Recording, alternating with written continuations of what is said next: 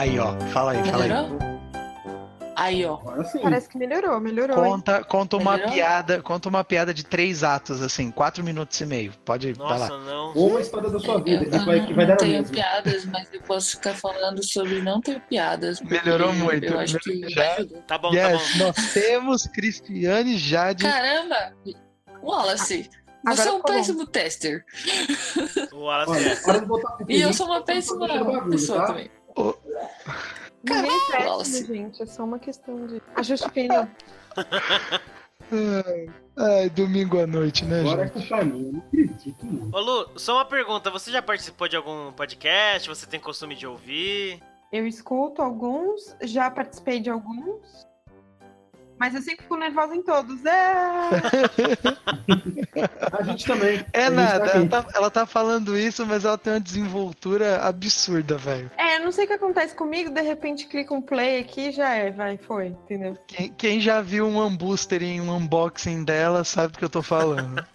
tipo, Pô, cara, teve até a, a BGS lá que tinha alguém que não podia continuar. E eles falaram: você sobe no palco? Eu subo. Não, mas ó, é, a, a estrutura do Anup é bem, vamos dizer assim, uma mistureba de várias tradicionais, assim, uma mistura do 99 Vidas com o Jovem Nerd. Mas Tá. assim, a gente costuma ter uma conversa inicial, antes de começar realmente o episódio, sobre qualquer coisa. É um bate-papo mesmo, uma conversa. Só zoeira e Uhum. Gente retardada com problemas. Tipo eu, o Alas. é realmente. This is a wild bunch, cara. A, a Lu, um amigo, um, um dos meus amigos mais antigos desde, de- né, desde quando eu me mudei para São Paulo, e duas pessoas queridas que já estudaram ou trombaram comigo lá na FATEC. A, a Jade foi minha, foi minha aluna, né, coitada. Coitado. Ótimo aluno. Não dormia nas aulas. Não, imagina. É. Imagina, nem chegava cansada com a camiseta das Gay você fazia mó vista grossa, que ela tava quase roncando na porra da minha aula. Eu, eu acho que ela ia, entendeu? Se ela ia, sua aula já é um mérito, não é mesmo? Eu, É eu, eu, eu, O, eu, bom- eu, o bom é estar em corpo. Eu também O corpo presente. é, acho. é, enfim, essa coisa aí então, né? O que que eu, eu estou em minoria aqui, pelo visto. Ah, só aceita. O, o meu professor de roteiro dava desculpa que, que tava ensinando roteiro, mas na Gabriel? verdade ele tava jogando durante a aula. É, Isso aí é extremamente contraditório. Eu acho que isso. Eu acho que jogar um trecho do meu RPG favorito na primeira aula é, é- é- é emblemático, acho que é, é- é metodológico. Enfim, enfim, você não tem provas também, então. Eu disse meu professor de roteiro. Eu não disse que era você. Uau, não, Nem eu, nem eu, mas é. Fiquei sabendo que um cara, enfim, lindão lá, gente boa pra caramba. Ok, né? Enfim. DR. É. Bom, a groselha já começou, mas vamos, vamos, vamos começar o podcast aí. Ah, tá, tá rolando aqui o. Vamos continuar falando É, do vamos continuar Gabriel. falando do Gabriel. Não! Vamos, É legal. Vamos, vamos não fazer isso não, que isso aí, isso aí, é, isso aí é, dispara, di- dispara as memórias do bullying, das coisas assim. Vamos, vamos tirar o Gabriel do, do, do holofote um pouquinho. Você, a Jade falou que o importante é o corpo estar presente. É, eu tenho muitos alunos que eu dou aula em escola do estado. Aí tem alguns que eu até agradeceria se eles estivessem só dormindo na minha aula. E pronto. Preferiria. Caraca. Se você pudesse, né, você mandaria um dorme, dorme, dorme, dorme, e continuaria a sua aula. Verdade. Meu Deus. Pra ficar no tema do Magic, duas manas azuis e duas qualquer, sleep. Vai, dorme Né? todo mundo nessa porra, deixa eu dar minha aula. Não, mas isso é só um turno, é melhor paralisia do sono. Lu, você é brilhante. Três genéricas e um azul. Pode crer. Encantar a criatura alvo. Paralisia do sono, é incrível. Mas é um alvo só, não é? Não, do mas tá bom, tá bom. Você Às tem vezes é um só. disso no deck, ou como o meu pupilo, que gostava tanto, mas tanto de paralisia do sono, que a gente descobriu que ele tava jogando com cinco. Nossa. Caraca, hein? É, Ai, eu geralmente uso uma mana branca só. Caminho para o exílio. Tipo, cai fora. Caraca, o cara quer, quer matar um é aluno. outra coisa, né, gente? Mas meus pupilos lá vão na humildade mesmo. Ai, Pô, a gente ainda tá que- falando de aluno, gente, tá? Hoje, hoje, já que eles não querem uma mana branca e uma qualquer pra fazer um pacifismo, aí você põe uma branca e caminho pro exílio neles. Eu concordo com essa abordagem. Eu preferiria, na verdade, uma preta e uma vermelha. Pra dar um, né, findar ali, um terminate. Terminei. Ah, terminei. Nossa, eu sabia na lata. É assim. É, eu também. Ah, na verdade, assim, se for, se for pela- pelas coisas que estão na minha cabeça, se fosse pela minha cabeça, seria duas brancas, duas incolores. Matar tudo. O que é uma. Cólera de Deus. Caraca. Ai, meu Deus, cara.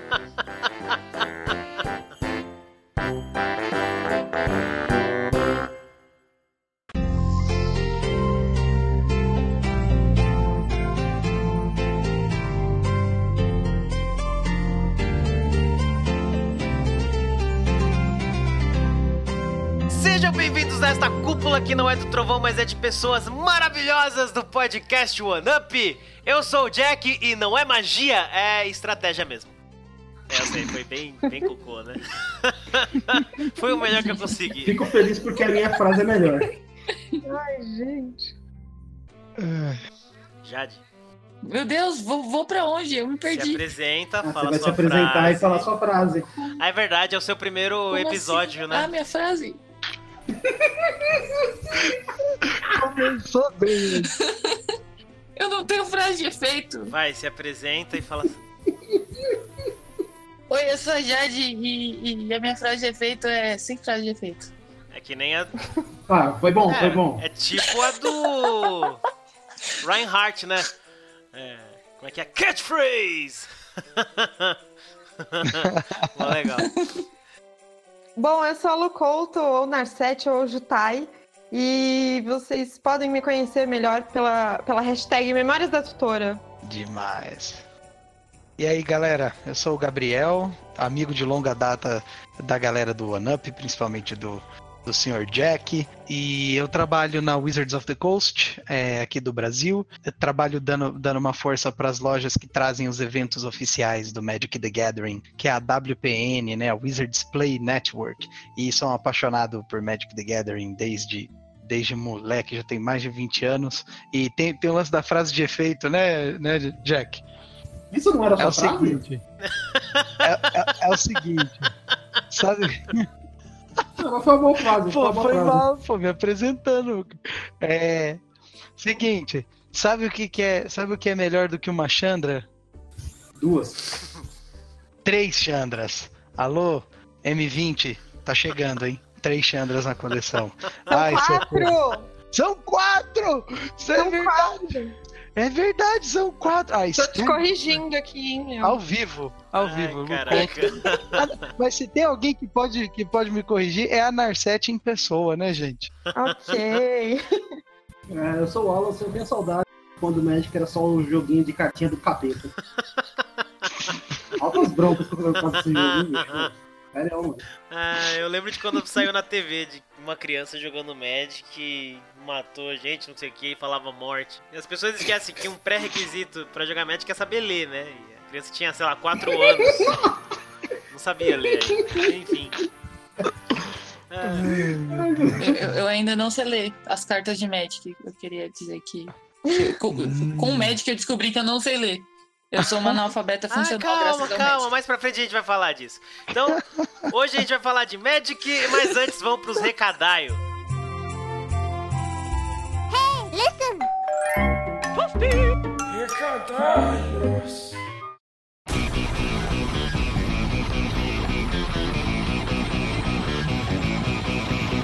Aê, recadalhos depois de muito tempo, Alas. Nem lembro a última vez. Eu, eu também, eu também não lembro. a gente ficou numa espiral aí de, de drops da do Big que. sei lá. Faz 84 anos. Um, um looping temporal. É, como sempre, eu quero dizer pra você, meu lindo ouvinte do OneUp, vem pro Spreaker para ter acesso a um monte de conteúdo de diversos assuntos, inclusive nossos outros dois projetos. O Trincando Ideias, em que a gente fala sobre um montão de coisa diferente. E o Neto Flash, em que a gente fala sobre o que a locadora vermelha tem para nos oferecer. Pelo Speaker, você também consegue participar das nossas lives em tempo real, falando alguma coisa, dando oi ou qualquer coisa que você quiser. E se quiser falar com a gente, é só procurar o arroba podcast OneUp nas redes sociais, em agregador e até no Spotify. Ou, se quiser, manda um e-mail para o e-mail do oneup.gmail.com.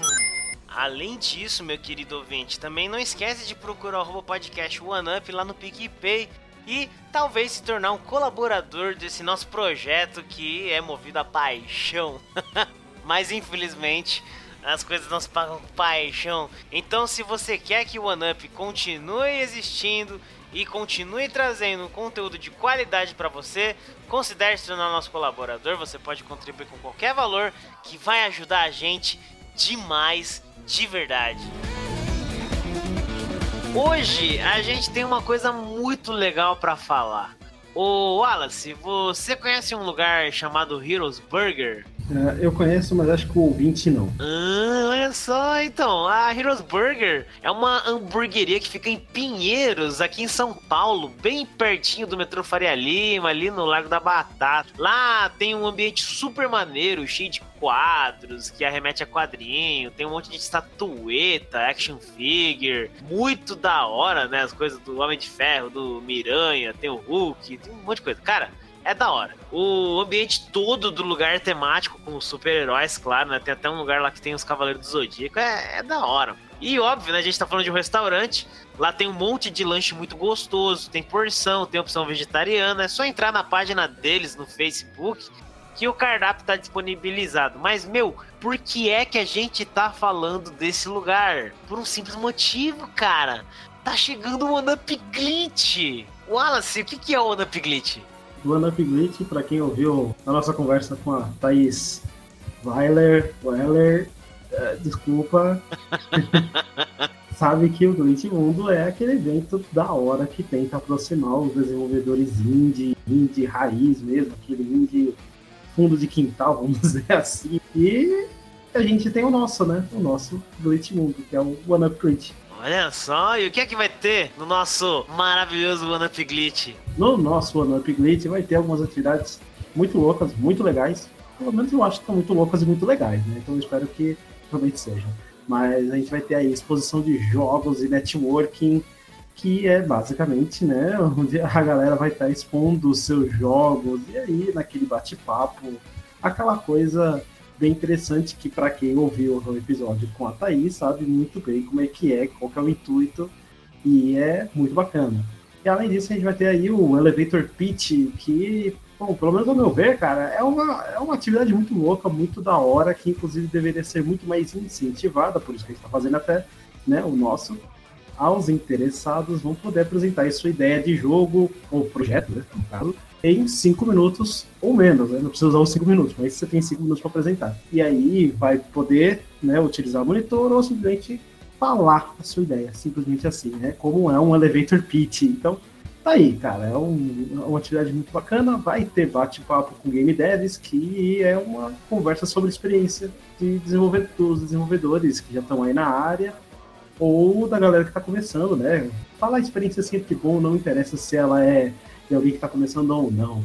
E aí vai ter o cantinho dos artistas aí, o pessoal que tá vendendo arte na praia, só que não vai ter praia. E o pessoal que tá vendendo arte, é isso aí. vendendo e expondo arte, né? Os dois. Então, se você curte aí ver umas artes, dá uma olhada lá que vai ser legal. E além disso, tem né, é uma hamburgueria, então ela vai ter comida. Essa é uma atração muito importante. Assim, assim, eu acho que deve ser importante, talvez. E tem mais uma atração, né? A gente. É, é, eu, o atração é atração especial. Nossa, eu agora eu tô pensando, falar que a gente é atração, eu me senti, sei lá, um macaco dentro de uma, um zoológico, tá ligado? Caraca, vai estar numa jaula, tá ligado?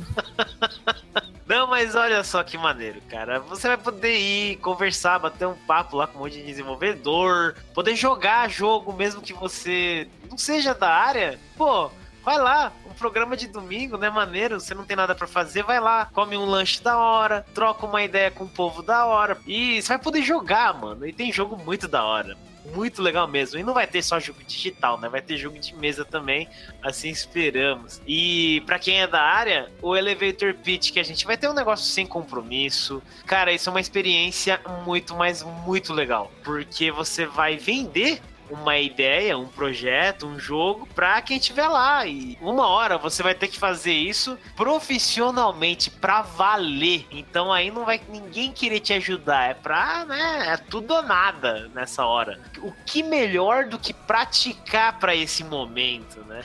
Eu concordo. Mas, mas é isso, né? E, e o One Glitch, ô, ô Alas, vem cá, é, pra, pra ir no, no One Glitch, é, quanto que é? Como, como que faz? Olha, até onde eu sei, as minhas informações aqui dizem que é de graça. Não paga nada. Eita! Caraca, viu? Que coisa, hein? Eita, caraca, mano, olha, isso é de graça. De graça. de graça. Não, mas realmente essa é uma das propostas do Glitch Mundo, um evento de graça, aberto para todos, não tem faixa etária, não tem restrição de idade. Pode vir, traz o seu filho, traz a sua família, vem você que é adolescente, vem, só vem, vem que vai ser muito legal. Se você é desenvolvedor e quer trazer o seu jogo para o OneUp Glitch, seja ele digital ou de tabuleiro, entre em contato com a gente, manda seu imagem, vídeo, manda uma descrição aí do seu jogo e a gente vai providenciar a sua participação no One Up Glitch. A Heroes Burger tem uma página no Facebook, eles têm várias redes sociais, é só procurar. A gente vai deixar um link aqui na descrição dessa live, mas o lugar já já falando, né, aqui é em Pinheiros, lá na rua Inácio Pereira da Rocha, número 359. Mais para frente a gente vai soltar mais informações, então fica atento às nossas redes sociais as nossas lives, a própria rede social da Heroes Burger, que eles também vão postar coisas lá. A gente tem um evento já criado, Facebook, né, para quem usa Facebook. Mano, vai ser muito legal. Vem, só vem, todo mundo. A gente não, não tem distinção, quer que venha todo mundo. Vem pro One Glitch que vai ser maneiro. Vai ser o nosso mini esquenta pra BGS, né? Verdade. Vai contar como. Mas é isso então, vem com nós, que é sucesso, vem pra essa cúpula aqui no do Trovão, mas é de pessoas maravilhosas e vai ficar cheia de gente maravilhosa que. é, é, isso aí, gente Sim. maravilhosa. e hambúrguer. É, é verdade, hambúrguer e, e coisas pra beber.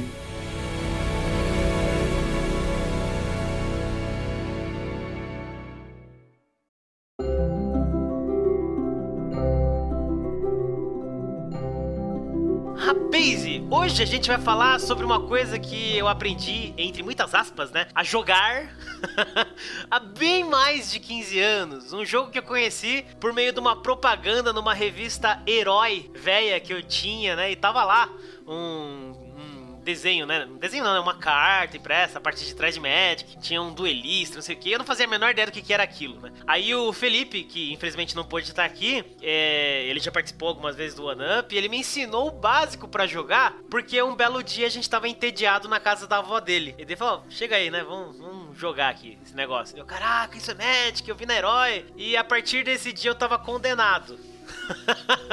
Porque horas e mais horas jogando esse negócio, né? Eu ficava depois da aula na escola jogando com ele, a gente jogava umas partidas de horas e horas, pra você ver como a gente sabia jogar bem, né? Horas e horas jogando o negócio. É.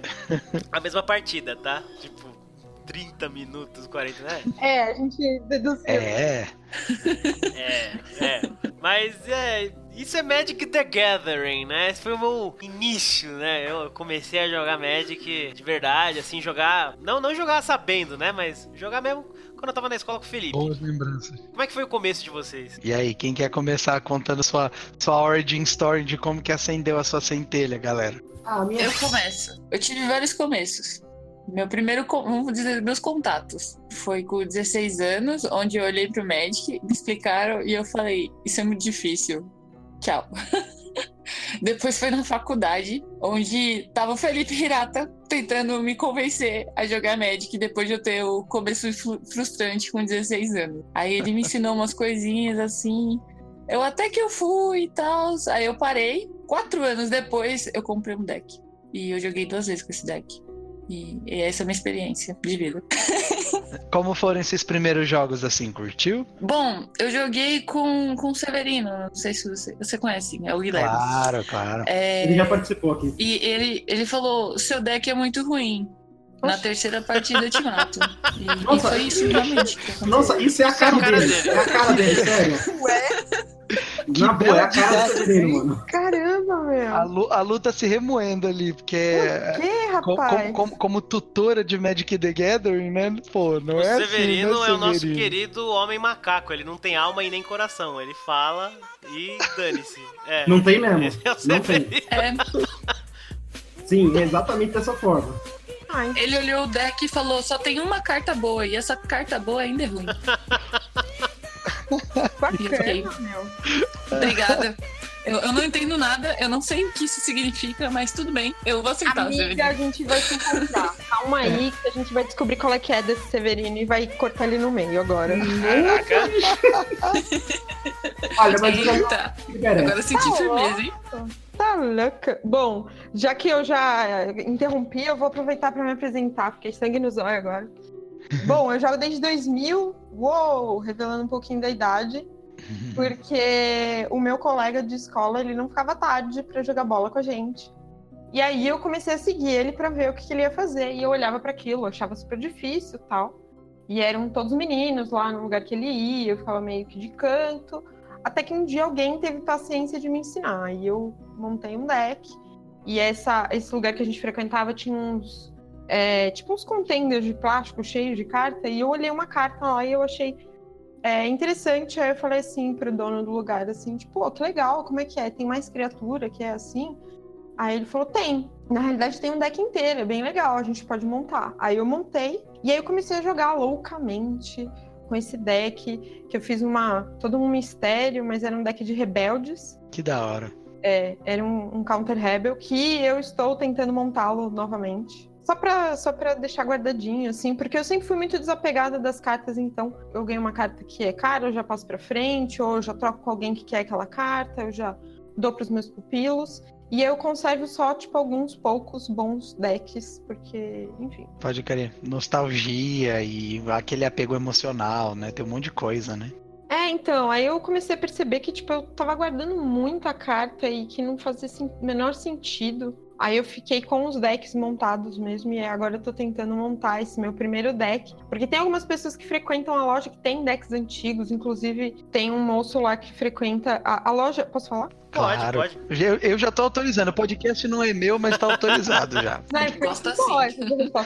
City Class Games, ele tem todos os decks de campeões lá, então é bem divertido, né? São mecânicas antigas tal.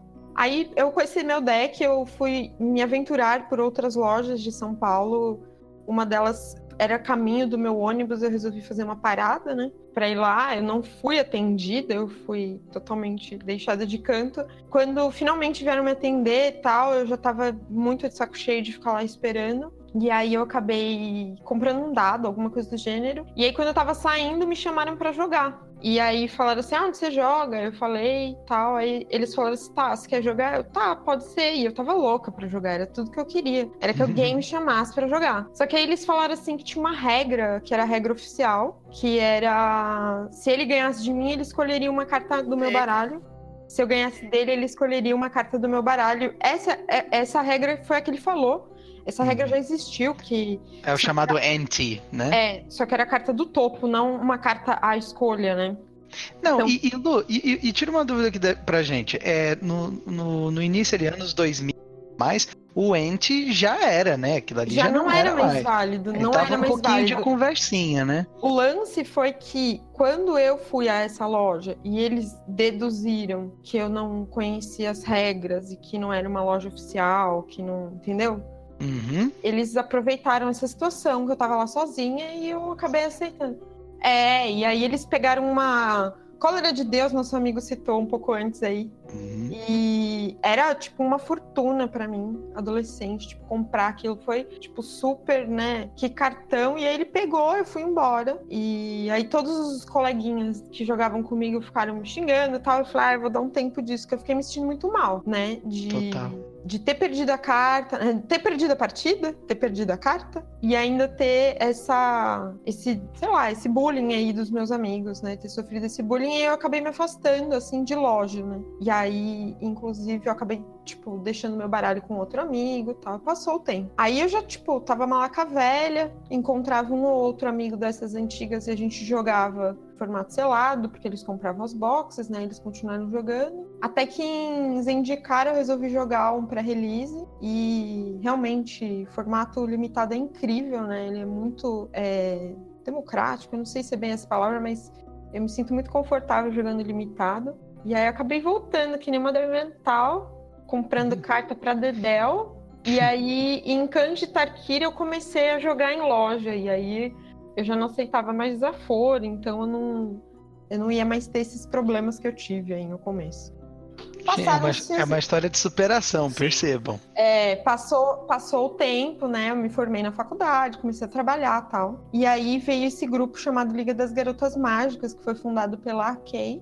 De repente esse grupo virou uma liga e de repente esse grupo estava me colocando para trabalhar em GP, em evento de Magic, para ensinar as pessoas. Aí chamaram a gente para trabalhar na Comic Con ensinando novas pessoas e aí Aí foi que eu me encontrei assim como pessoa, eu posso dizer, porque é, alguns aqui que também dão aula, né? Eles devem saber as alegrias e tristezas, né, de ser professor. Querendo ou não, ensinando Magic, eu, eu, eu vejo algumas situações assim e é muito gratificante. Eu gosto muito de poder ensinar, de poder ver o passo a passo desses meus pupilos e de repente construir uma comunidade que nunca vai permitir que uma garota que começa a jogar passe pelo que eu passei ou por outras N situações que eu ouvi das meninas lá no, da Liga das Garotas Mágicas. Passou um tempo, eu entrei também no grupo MTG LGBT, né? Por isso que eu falei que eu sou Jutai, que lá a administração são os dragões de Tarkir. E é essa pegada, sabe, de, de construir a comunidade. Eu gosto muito de jogar, eu gosto muito do jogo. E acima de tudo, é, é uma comunidade, um jogo que te insere muito, que te representa muito, né? Tem todos os, os personagens, assim, respeitados, né? Eu acho que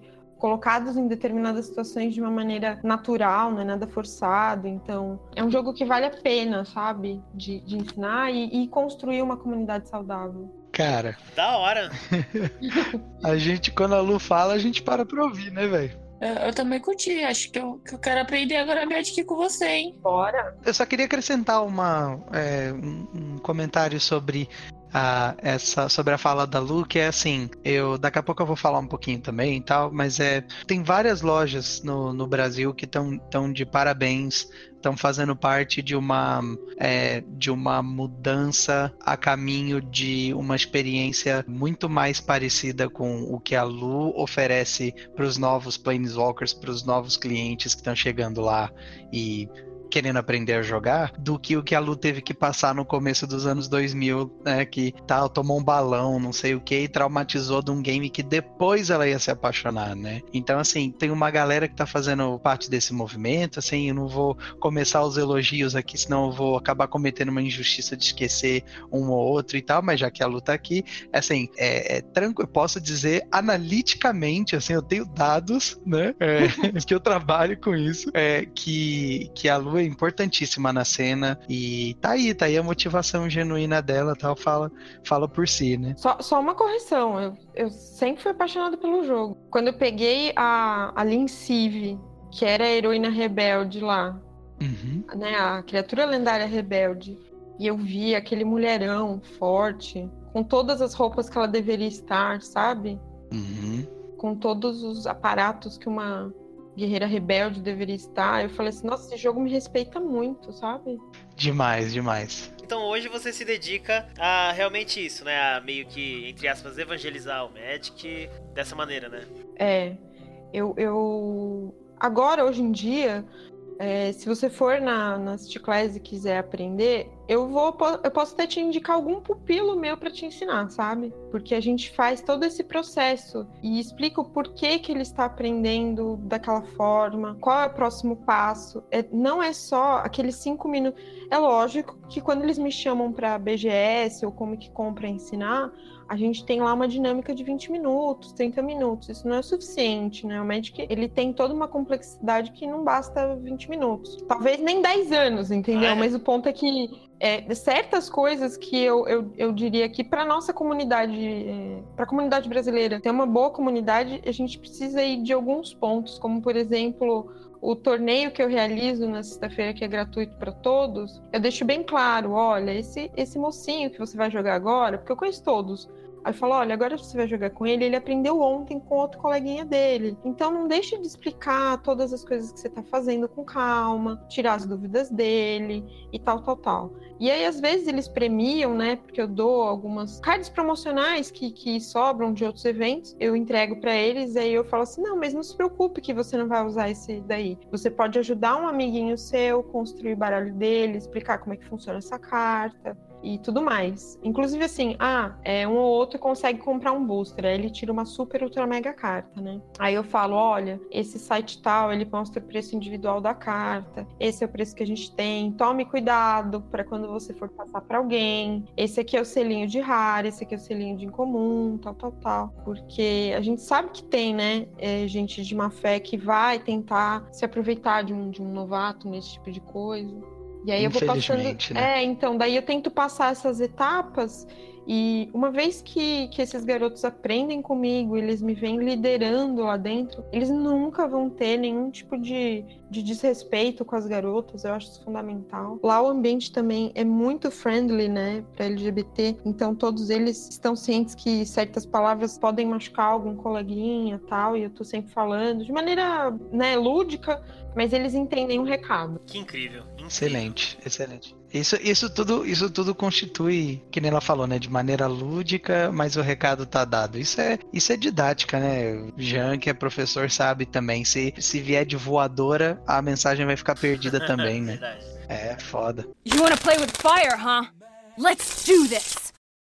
É, e agora, assim, se o nosso ouvinte incauto não tiver ouvido a abertura do podcast, nem o One Up 36 Morre Diablo, fala um pouquinho de você, Gabriel, e como é que você começou a jogar Magic? Então, galera, eu sou, eu sou o Gabriel, eu comecei a jogar Magic por influência do meu irmão mais eu sou caçula de três, e aí é, é quando o mais velho é nerd também, aí é fácil conhecer videogame e o Magic the Gathering desde muito molequinho. Então eu tentei começar a aprender com seis anos de idade o MTG e irmão mais velho é aquela coisa, não tem lá muita paciência para ensinar também, né? Então a gente vai vai se virando e aí eventualmente comprar meu primeiro starter deck e, e, e uma caixa de booster de Natal, que inclusive foi, se não me engano, foi Miragem. Então, que coleção para começar, né? Assim, interessante, vamos dizer assim.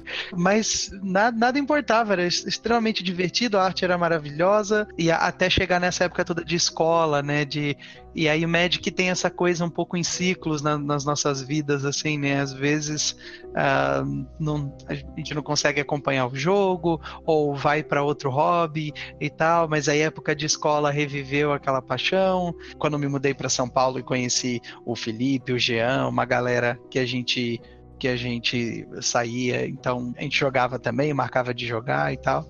E então essa paixão de, de muito tempo. Eventualmente eu, eu tive essa, essa, essa honra, é, esse, assim, do fundo do coração, assim, esse privilégio de poder trabalhar com isso, né? De, de, de ter sido contratado pela Wizards of the Coast do Brasil para pegar um pouquinho esse, essa minha bagagem de professor, né? Já, já, já tinha 10 anos de ensino, quando me contrataram e tal, essa coisa da didática e da paixão pelo Magic, para poder ser um coordenador para ajudar a desenvolver as lojas, né, que fazem os eventos oficiais, como eu falei no começo do podcast. Então, assim, é maravilhoso, a gente trabalha com o que a gente gosta, é, é trabalho como qualquer outro, é pesado, tem vários desafios, a Lu que trabalha com loja sabe disso também, é, então, assim, tem seus desafios, mas é, mas é muito gratificante, assim. Acho que era isso que eu tinha para falar.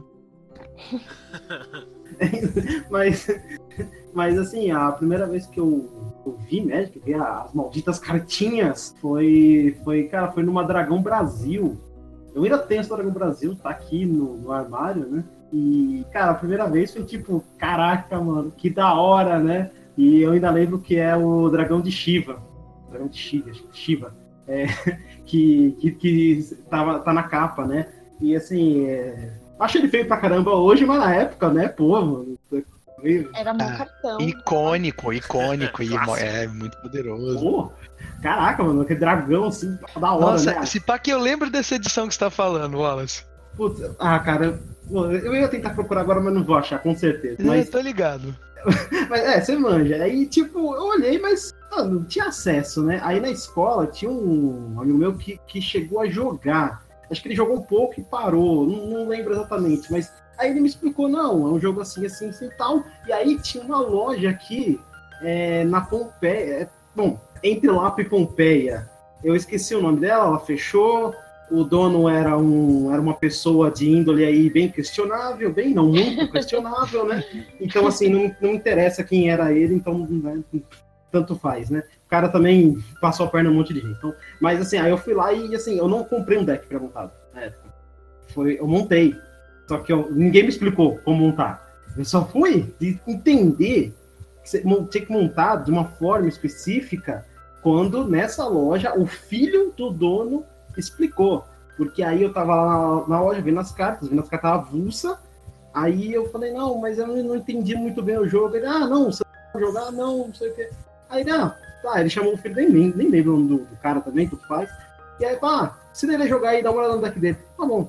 Aí, joguei a primeira partida, obviamente, eu apanhei, feito né, um, um, um burro, apanhei pra caramba. Ah, Normal, cara, é, é assim. Mas aí, tipo, eu fiquei um bom tempão depois disso parado. Aí eu não joguei mais, porque aí, como eu falei, ela já fechou, aí eu já não conhecia mais gente que jogava. Aí lá no começo do ensino médio, isso, conheci, né, uma galera que eu conheço até hoje, inclusive, que tinha deck também. Aí um dia a gente chegou a conversar de Magic, não lembro por que a gente começou a conversar de Magic, não lembro mesmo, mas começou a conversar e um falou, não, ainda tenho deck, aí outro falou, não, ainda tenho as cartas, não sei o quê. Aí foi aquele negócio, né? Traz aí amanhã, a gente vai jogar. E aí, e aí tinha um professor de história, olha só, professor de história, Aí já. Eita. que, que, que ele fazia o seguinte, ele falava assim, ó, eu não vou dar intervalo, mas vocês, é, eu acabar a aula mais cedo, tá bom? Tá bom. Aí a gente ia direto e aí ficava tipo uma, sei lá, uns 20 minutos. No final da aula, a gente lá, ele falava assim, ó, acabou minha aula, fica de boa, só não quebra a sala. Beleza. Tinha que avisar isso porque as crianças eram um pouco complicadas. Sei bem. Ou acho que hoje tá pior, mas bom, vocês entenderam. É, aí a gente já começou a jogar. Aí o professor virou assim: "Ah, não é Magic isso aí? Ah, já. Nossa, eu jogava esse pai, não sei o quê. E aí começou a trocar ideia com ele. Ele falava: não, tinha um baralho de mago. É um baralho azul de maguinhos. Eu falava bem assim: não, era uma. A gente usava umas, usava umas magiazinhas pra segurar assim. Aí tinha uns maguinhos que ficava dando dano. Sabe aquele mago dá um de dano? Vocês manjam, vocês estão ligados que eu sei. Prodigal Sorcerer? É, cê, é, depois de um tempo foi que eu entendi essa estratégia super incrível dele, né? Mas aí, cara, aí sim, aí foi no ensino médio que eu realmente joguei, entender o jogo de fato, né? Foi entender regra, foi aí, aí com esse pessoal que eu falei, né? Foi- a gente foi jogando mais, aí começou a jogar Friday, começou a jogar campeonato, né? Com, rachava a caixa de Magic. Então, não, jogamos bastante aí, aí aconteceu que é, chegou um tempo que ah, cansou, aí não, não jogou mais. Jogador de Magic não para, jogador de Magic dá um tempo. Ah, é, quando eu vou na casa do Felipe eu jogo, né? Então, assim, Demais. Na, na casa do Felipe, se, se você não, não joga, você fica sozinho. Não, Basicamente é não isso. é bem assim. Ai, meu Não, não é assim. Deus, cara. Eu, eu, eu vou falar, eu vou, vou Tem desabafar. tem, tem videogame, tem videogame, pode reclamar. Mas é que o Magic é. Magic é uma coisa linda, né? Ele rouba um pouco a cena, né? Sabe como é? Uhum. Você sabe que esse negócio de que ele falou que ele Vocês ficaram- construiu o não. sozinho? Ele. Eu tinha um amigo que em 2000, veja bem, ele era visionário, ele já sabia do Commander já. Hum, Porque ele montava deck de 100 cartas. Tem um amigo meu e do Gabriel que a gente jogava contra ele, que era um deck de zumbi, o Douglas, né? E daí a gente olhava o deck, caraca, o deck tem. Quantas cartas tem ali? Ah, 100? E, pô, não existia Commander ainda. E a gente, caraca, vamos jogar, né? A gente vai ganhar dele. E ele dava um pau na gente. Ele, porra, como? O deck tá mal montado. não sei o quê. Esse, esse meu amigo eram 100 cartas, ou aproximadamente 100 cartas, e tinham todos os dragões, sabe? Nossa. Darigás. eita. Tipo, meu, era cinco cores. E a gente não tinha dinheiro pra comprar aqueles terrenos caros, sabe? Mas, ô Lu, ô, Lu Velho. ao contrário do nosso brother Douglas, um beijo pro Douglas. Ele, ele, ele sabia o que ele tava fazendo com esse Não sabia, Até- não sabia, não sabia. Até hoje não sabe, é muito engraçado. Porque É. ele quer, ele quer ser inovador, assim, então, tipo, era, era essa pegada dele. E Uhum. aí ele inovava, assim, tal, e ele tinha umas compulsões, assim, do tipo, não, porque eu fui lá não sei onde, ganhei de todo mundo. A gente, ganhou o quê, meu? Que ganhou o quê? Não ganhou nada, você tá maluco? Não, eu ganhei, pode ir lá perguntar, eu juro. Tinha dia que eu falava, tô indo lá, tô indo lá perguntar. Porque Ai, meu ele Deus. era, ele era, era, é fora da caixinha, completamente. Gente. Ah, mano. Adoro. Pois é. Não, e o pior, o pior é que ele, se- como o Jean falou, esse deck do, de- desse nosso amigo, a gente vinha querer é, deck explaining pra ele, tá ligado? Tipo, não, cara, presta atenção, matematicamente falando, e ele ganhava. É, e aí a gente, well, então tá, né? Fenômeno. Então joga aí com as suas 100 Não cartas. tem o que falar, né? Tipo, É. tem alguns pupilos meus que é, é, no, é, no começo, né, quando abriu e, e Benção da Capelã era standard, eles queriam colocar Benção da Capelã e eu, por que Benção da Capelã? Tá proibida, gente. Chega, proibido. Não tem Benção da Capelã na City Class, zerei o site, falei, não tem, ninguém aqui vai jogar com esse negócio. Feitiço, uma lana branca ganha 5 pontos de vida. E acabou. E aí eu falava assim: o que que vocês querem com isso? Não, porque veja bem, ele vai me atacar e eu ganho 5 de vida, e é como se ele não tivesse atacado. Eu, meu Deus! Perfeito, perfeito. É, tem alguns, eu não sei se, assim, a gente, se a gente vai entrar nisso mais depois, assim, mas do, do gameplay do Magic tem umas coisas que a galera que tá começando avalia de uma forma, e aí a galera que é mais veterana já, já meio que percebe que parece ganhar cinco pontos de vida por uma mana é um, é um ótimo exemplo, né? Parece muito boa coisa, mas não é muito, não. É. You wanna play with fire, huh? Let's do this! Não, então, é, é- eu tenho, eu tenho assim, uma grande de bagagem de experimentos com os meus pupilos, vamos dizer assim. E tem, tem certos números, assim, que são muito estranhos. Como, por exemplo, quando eu vou ensinar uma garota, eu já ensinei garotas com menos de 8 anos, tá? As garotas- Demais. é, as garotas com menos de 8 anos, elas passam pelo tutorial tranquilamente, enquanto que as a partir de 8 anos, 9 para cima, até os seus 70 anos, que eu acho que foi a mais velha que eu ensinei, elas pedem desculpas tipo, o tempo todo durante o tutorial. Ah, interessante isso. É, enquanto que os garotos em qualquer idade são raros, para não dizer nenhum, né? que Uhum. pede desculpas durante o tutorial, porque eles têm toda essa mecânica de jogo que eles sabem que é o momento do tutorial, que eles estão ali para aprender, para fazer perguntas e eles não são obrigados a saber. Sim. Enquanto que as garotas que não têm tanta vivência de jogo de qualquer maneira, elas vão pedindo desculpas durante o tutorial. É, eu acho que é o aspecto do jogo, do jogo mesmo que você levantou, essa questão da, da vivência, porque em outras áreas do ensino, assim como as que eu trabalhei e tal, a gente sabe que não, não acaba não ocorrendo da mesma forma, né? Mas é, É, quando então, é quando mas- entra a parte do jogo, talvez, então, né? Mas o que eu achei curioso é porque as, as mais novinhas não pedem desculpas. Tem Elas vão- algo a ver Não. com um negócio psicológico, é, de estudo psicológico que eu vi sobre quanto mais velho você vai ficando, você vai tendo a percepção da vergonha, algo assim, e tem todo um negócio na cabeça, talvez? Não acho que não, né? Não, acho que tem a ver, sim. Eu acho que a, a- eu acho que a garotinha mais criancinha, ela... É, né? A, é, a criança e- vai lá, faz o negócio, ah, é um negócio que faria você passar vergonha, tanto faz. É uma criança, ele não sabe o que, que é isso, né? O conceito de vergonha, talvez. Enquanto o mais velho, a mais velha já acha que, ó, pô, eu sou mais velho, eu deveria saber disso, né? Eu deveria estar entendendo. Que coisa, que vacilo meu. Talvez. Ah, mas o que eu sempre digo é assim, você não tem que pedir desculpas, Sim. porque eu estou exatamente aqui te ensinando. Você não tem obrigação de saber Exato, de exato. nada. Total. E é muito, eu acho muito interessante essas pequenas, essas pequenas nuances, assim, de ver como é que. Agora eu, eu lancei uma modinha lá de Pauper Standard, porque é bem acessível para eles, né? E aí eu faço super baratex do deck. E aí eles vão e pedem de dúzia, né? E vão pedindo. Porque antes, quando eles montavam sozinhos, era um clássico de decks de 80 cartas. E, e tô zicando. Eu falei assim, mas quanto que tá te... qu- Quantos terrenos você tem no deck?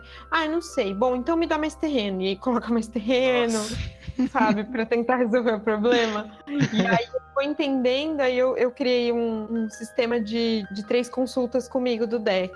Que daí nessas Hum. três consultas eu, eu falo pra eles abrirem o deck na curva. Normalmente na primeira consulta eles não sabem como é abrir, então eu basicamente ensino e explico por que que certas cartas são melhores que outras ali naquela, naquele, naqueles decks. E aí numa segunda sessão pra tirar alguma dúvida e numa terceira sessão e aí acabou, porque depois eles vão ficando dependentes, né? E o, o negócio do Magic é você ser independente e testar suas próprias mecânicas, suas próprias estratégias, que é o rolê, né? Customizar com a sua cara, né, o deck. Total. É uma, é uma das graças.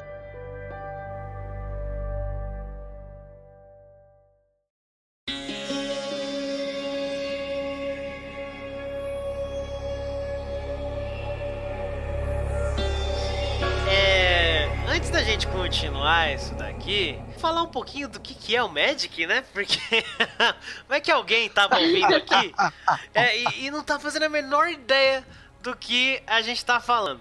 Pra começo de conversa, o Magic é um jogo criado por um senhor chamado Richard Garfield e ele criou lá em 1993. Ninguém dava muita ah, credibilidade pro jogo dele até que um outro cara, né, um senhor chamado Peter Atkinson comprou a ideia dele, né? Falou, pô, bora, né? Que era o, o CEO da Wizards of the Coast, né? Que até hoje publica aí o Magic, né? E ela já era conhecida pelo AD&D, né? O Dungeons and Dragons e, e RPG, basicamente. Então ela já tinha lá o seu pé nesse mesmo campo, né? Eu acho que dá pra enfiar o Magic no mesmo campo do RPG, né? Um jogo de mesa, porque se você parar pra ver, é um RPG, né? De certa forma, porque você tem lá um um herói, pode ser você, e daí você tem as suas habilidades e, e por aí vai, né? Tem, enfim, entendeu o que eu quis dizer. O né? bacana é a versatilidade na real, né? Porque tem gente que tem gente que joga MTG muito com essa coisa do role playing, não Sim. necessariamente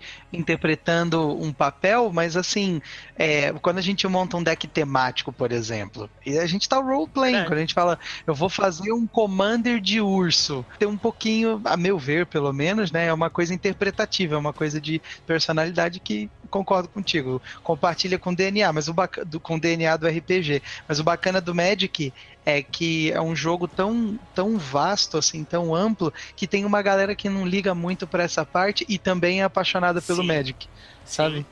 É, É porque o jogo ele foi criado. esse- o Richard Garfield, ele é matemático. Então o jogo tem muita matemática envolvida. Assim, se você quiser fazer uma estratégia da hora lá, envolvendo matemática, dá. Você consegue. Faz parte. então muitos podem acabar Sim, se apaixonando sistema, né? por isso, né? Por essa infinidade de coisas que você pode fazer com o baralho de Magic. Aliás, né?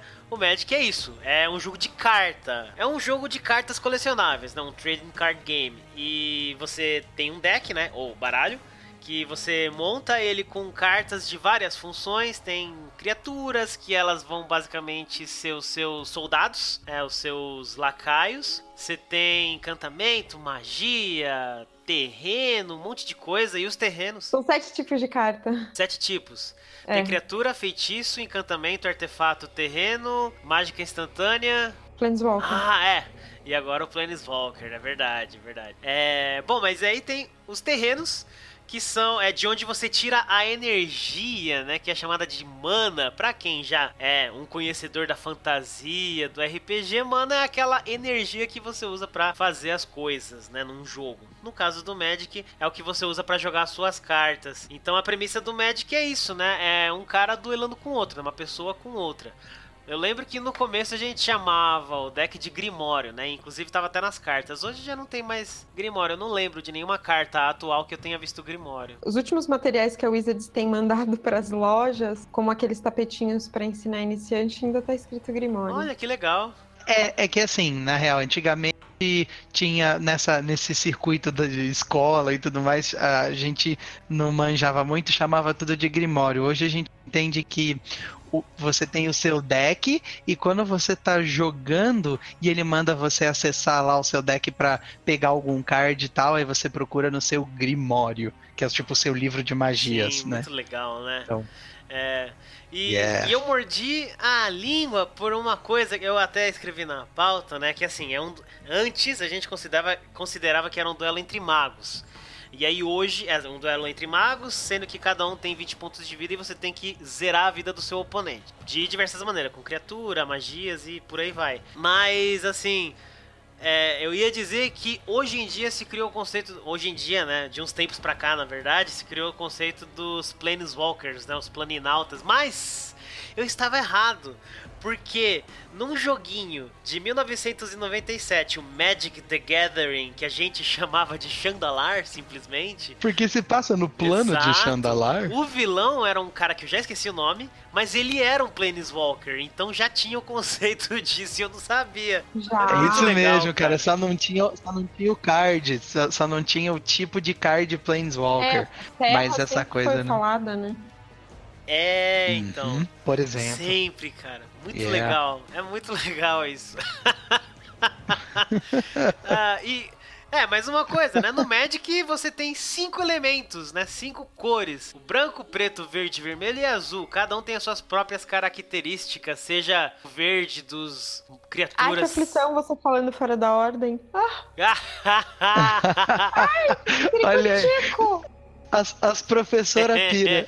Olha que eu tenho um pouco de toque, hein? Mas eu falei justamente por isso. Você É. queria ver, né? Eu me retorcer. É, não, mas, mas então, daí cada uma tem as suas características, né?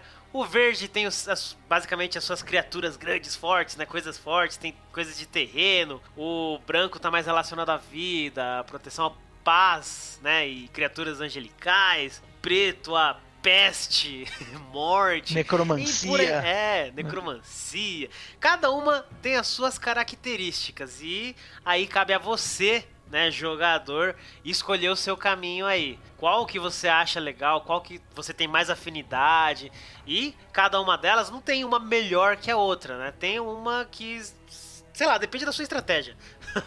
Por que você não falou do vermelho e do azul? Eu não ia falar de todos, na verdade. Eu não, eu- Tá bom. Olha esse Tá bom.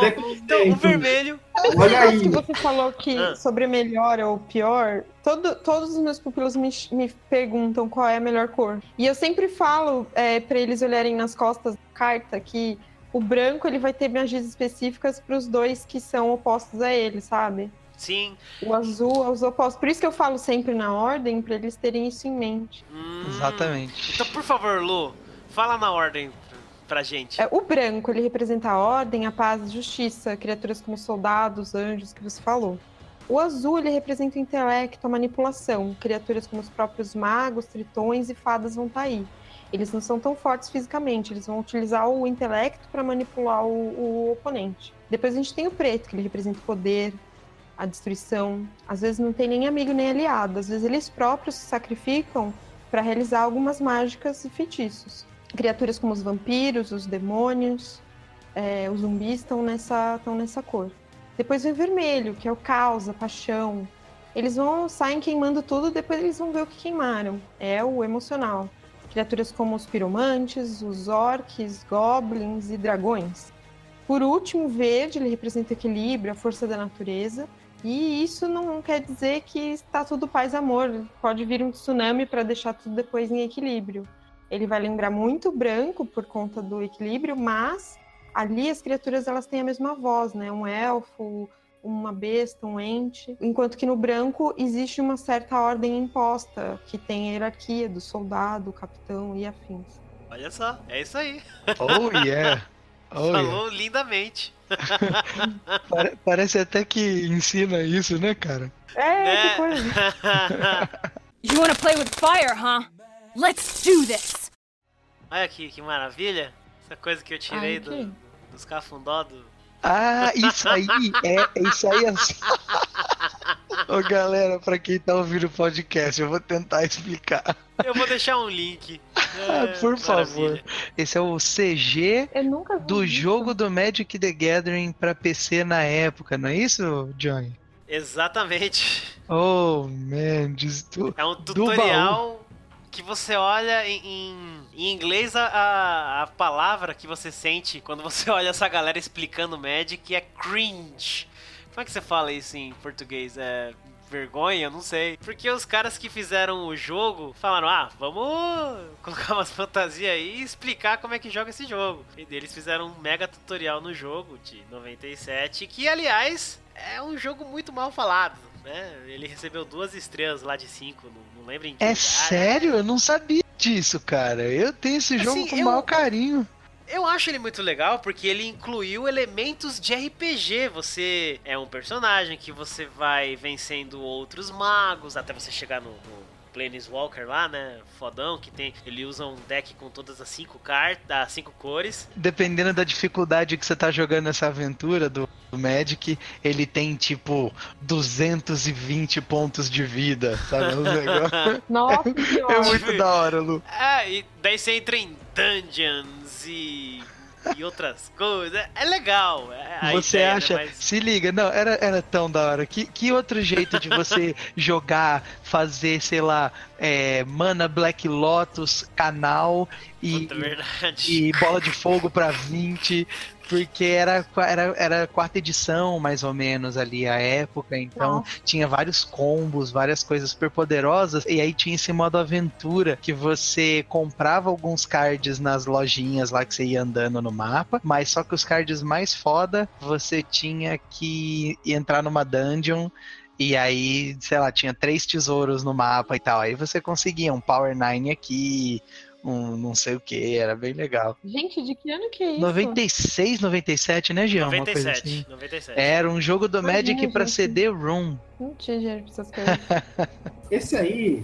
Esse aí é o que tem pro PS1 também? Não, cara, acho que não. Pro PS1, assim, quando a, a Wizards of the Coast começou a licenciar ah, o Magic para, por exemplo, alguns jogos de videogame e tal, nessa geração PS1, PS2, é, o primeiro Xbox tal, não pode chamar de Xbox One, né? O enfim, vocês entenderam. O- ah, é, os jogos eram. Eles usavam a propriedade intelectual do Magic mas eram jogos de estratégia, umas coisas assim. Foi só mais pra frente, Play 3, Xbox 360, que foi chegando pro console a experiência igual ao tabletop mesmo, card game, né, e tal. Poxa, Jean, você tava pensando em trazer esse jogo pra gente falar? Ou você realmente lembrou disso porque eu tava explicando as cores? Não, não, tava na minha pauta falar dele. Ah, tá, que susto, gente do céu. Não, era só uma piada, é só uma piada. Você explicou Foi muito boa, bem. foi boa. Muito melhor do que esse tutorial aí. Quem fez esse tutorial foi os próprios cara que fez o jogo, os caras da Microprose. Os caras falaram, ó, vamos explicar aí. Engraçado. É, eu tenho uma câmera, e eu uma capa, e eu sei efeitos especiais bem cheesy. Vamos fazer um negócio? Vamos. Não, A mas gente coloca um pra- verde, depois põe o É. negócio já é. Não, mas o legal do jogo é que ele realmente permitia você conhecer várias cartas. né? Quem nunca montou um deck com várias Black Lotus, Wrath of God, né? É o sonho de todo. Tipo, eu fi- fiz isso, né? Levanta minha mão aqui que eu fiz isso nesse jogo. É, mas ele ensinava você a jogar. É, legal, bacana, você conhecia cartas.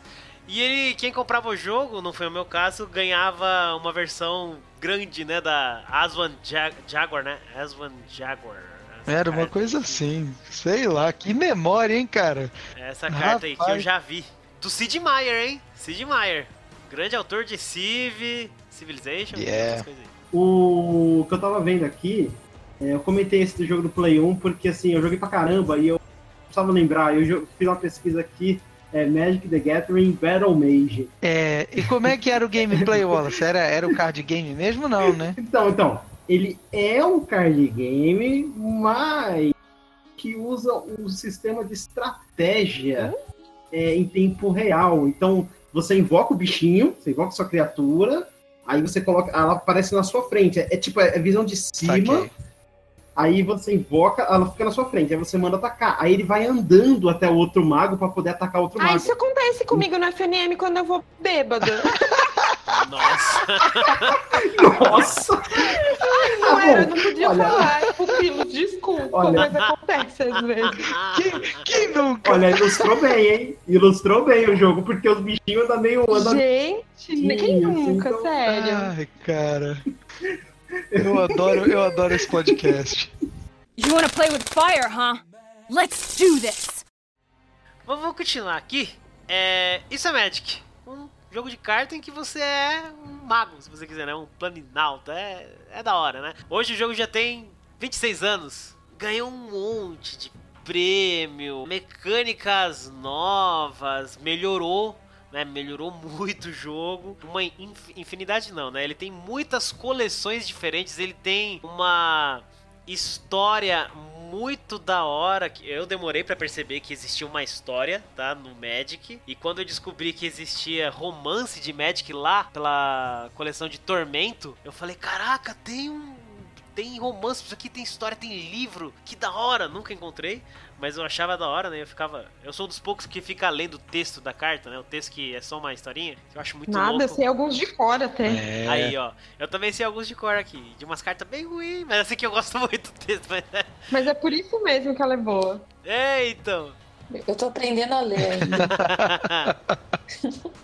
Mas Magic ganhou muitas coisas, né? Produtos pra caramba e várias outras coisas muito legais. Tem o Magic The Gathering Arena, que eu não queria começar a jogar e agora eu não, não quero jogar outra coisa. É, eu odeio esse jogo, é, mas justamente porque eu amo. Eu, fa- eu faço uns deck toscos só pra completar a missão, Ah, sabe? eu, eu tô nessa, porque eu não tenho carta, então eu tô fazendo lá, tô no começo ainda.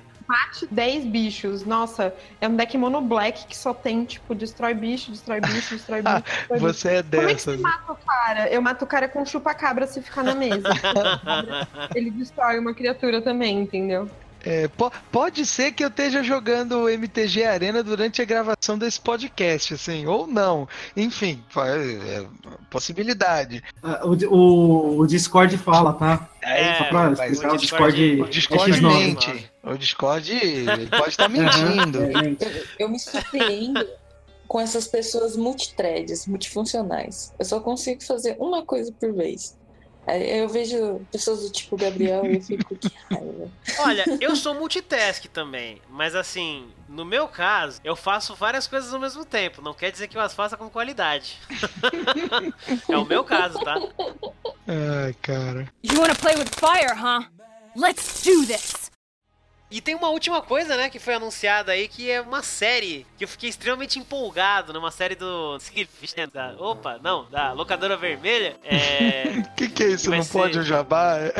Ah, eu não, não faço jabá dessas galera aí, não, porque não fortalece o OneUp, eu não vou fortalecer eles. Não que eles ouçam alguém.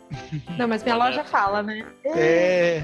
Mas Mas você é, tá aqui. é, fortalecendo o podcast. Eu ajudo quem, quem me ajuda.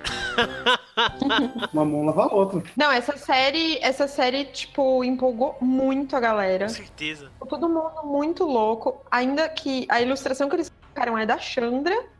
e eles anunciaram o, o spoiler das três Chandras na coleção, mais a quarta que deve vir no Planeswalker Deck, meu. E é uma, é uma personagem muito querida por todos, né? É minha, é minha favorita. Isso é uma coisa legal, né? O Magic, como eu falei, ele tem essa história que ficou extremamente rica com o passar dos anos. E daí, quando os Planeswalkers se tornaram uma coisa, é que quando eu voltei a jogar Magic, agora eu não vou me lembrar em que ano que foi, depois da escola já, aí existia Planeswalker. E demorou muito até eu entender o que que era. Mas quando surgiram, aí acabaram surgindo personagens que se tornaram recorrentes em várias coleções de Magic. A Chandra é uma delas, né? Vários personagens que tem aí. Fiquei chateado com, quando eu soube do que tá acontecendo lá com o Nicol Bolas e morreu o Gideon e eu, não!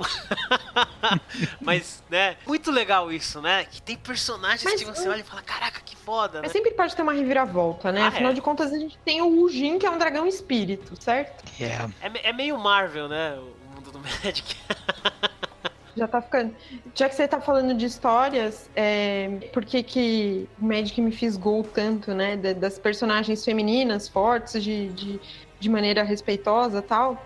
No primeiro livro de Magic, na primeira, no primeiro romance de Magic, existia uma personagem que ela também foi feita em carta na primeira edição, que é uma personagem, tipo, tá lá, vestidona, bonitona, ela tá com cabelo curto porque ela é uma guerreira, é heroína de Benalha, é uma carta fraca, mas ela, ela conquistou a independência dela sendo a heroína de Benalha, indo viajar. Tinham castas, né?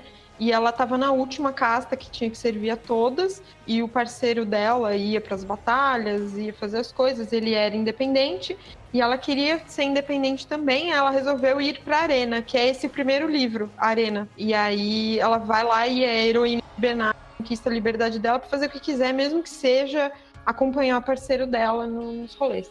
Demais, né, cara?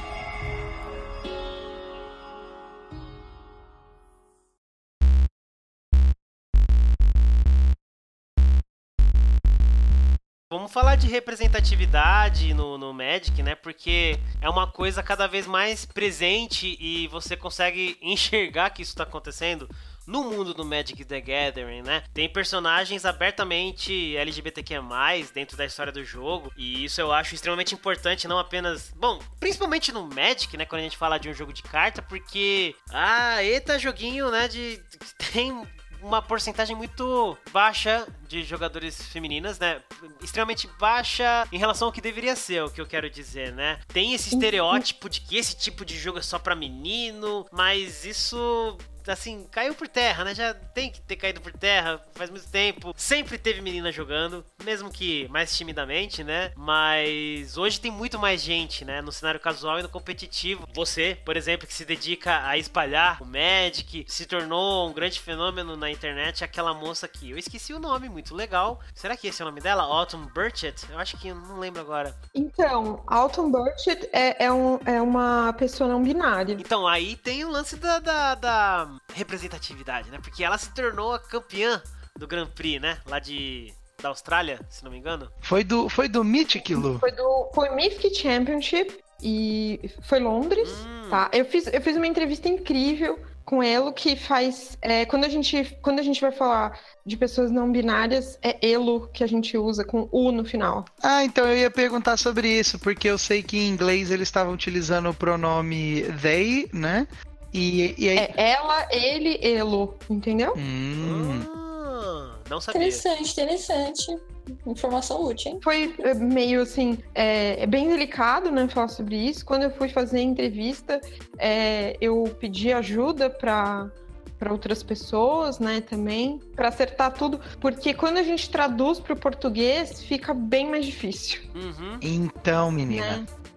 Porque champion é champion, né? Então, campeão ou campeã.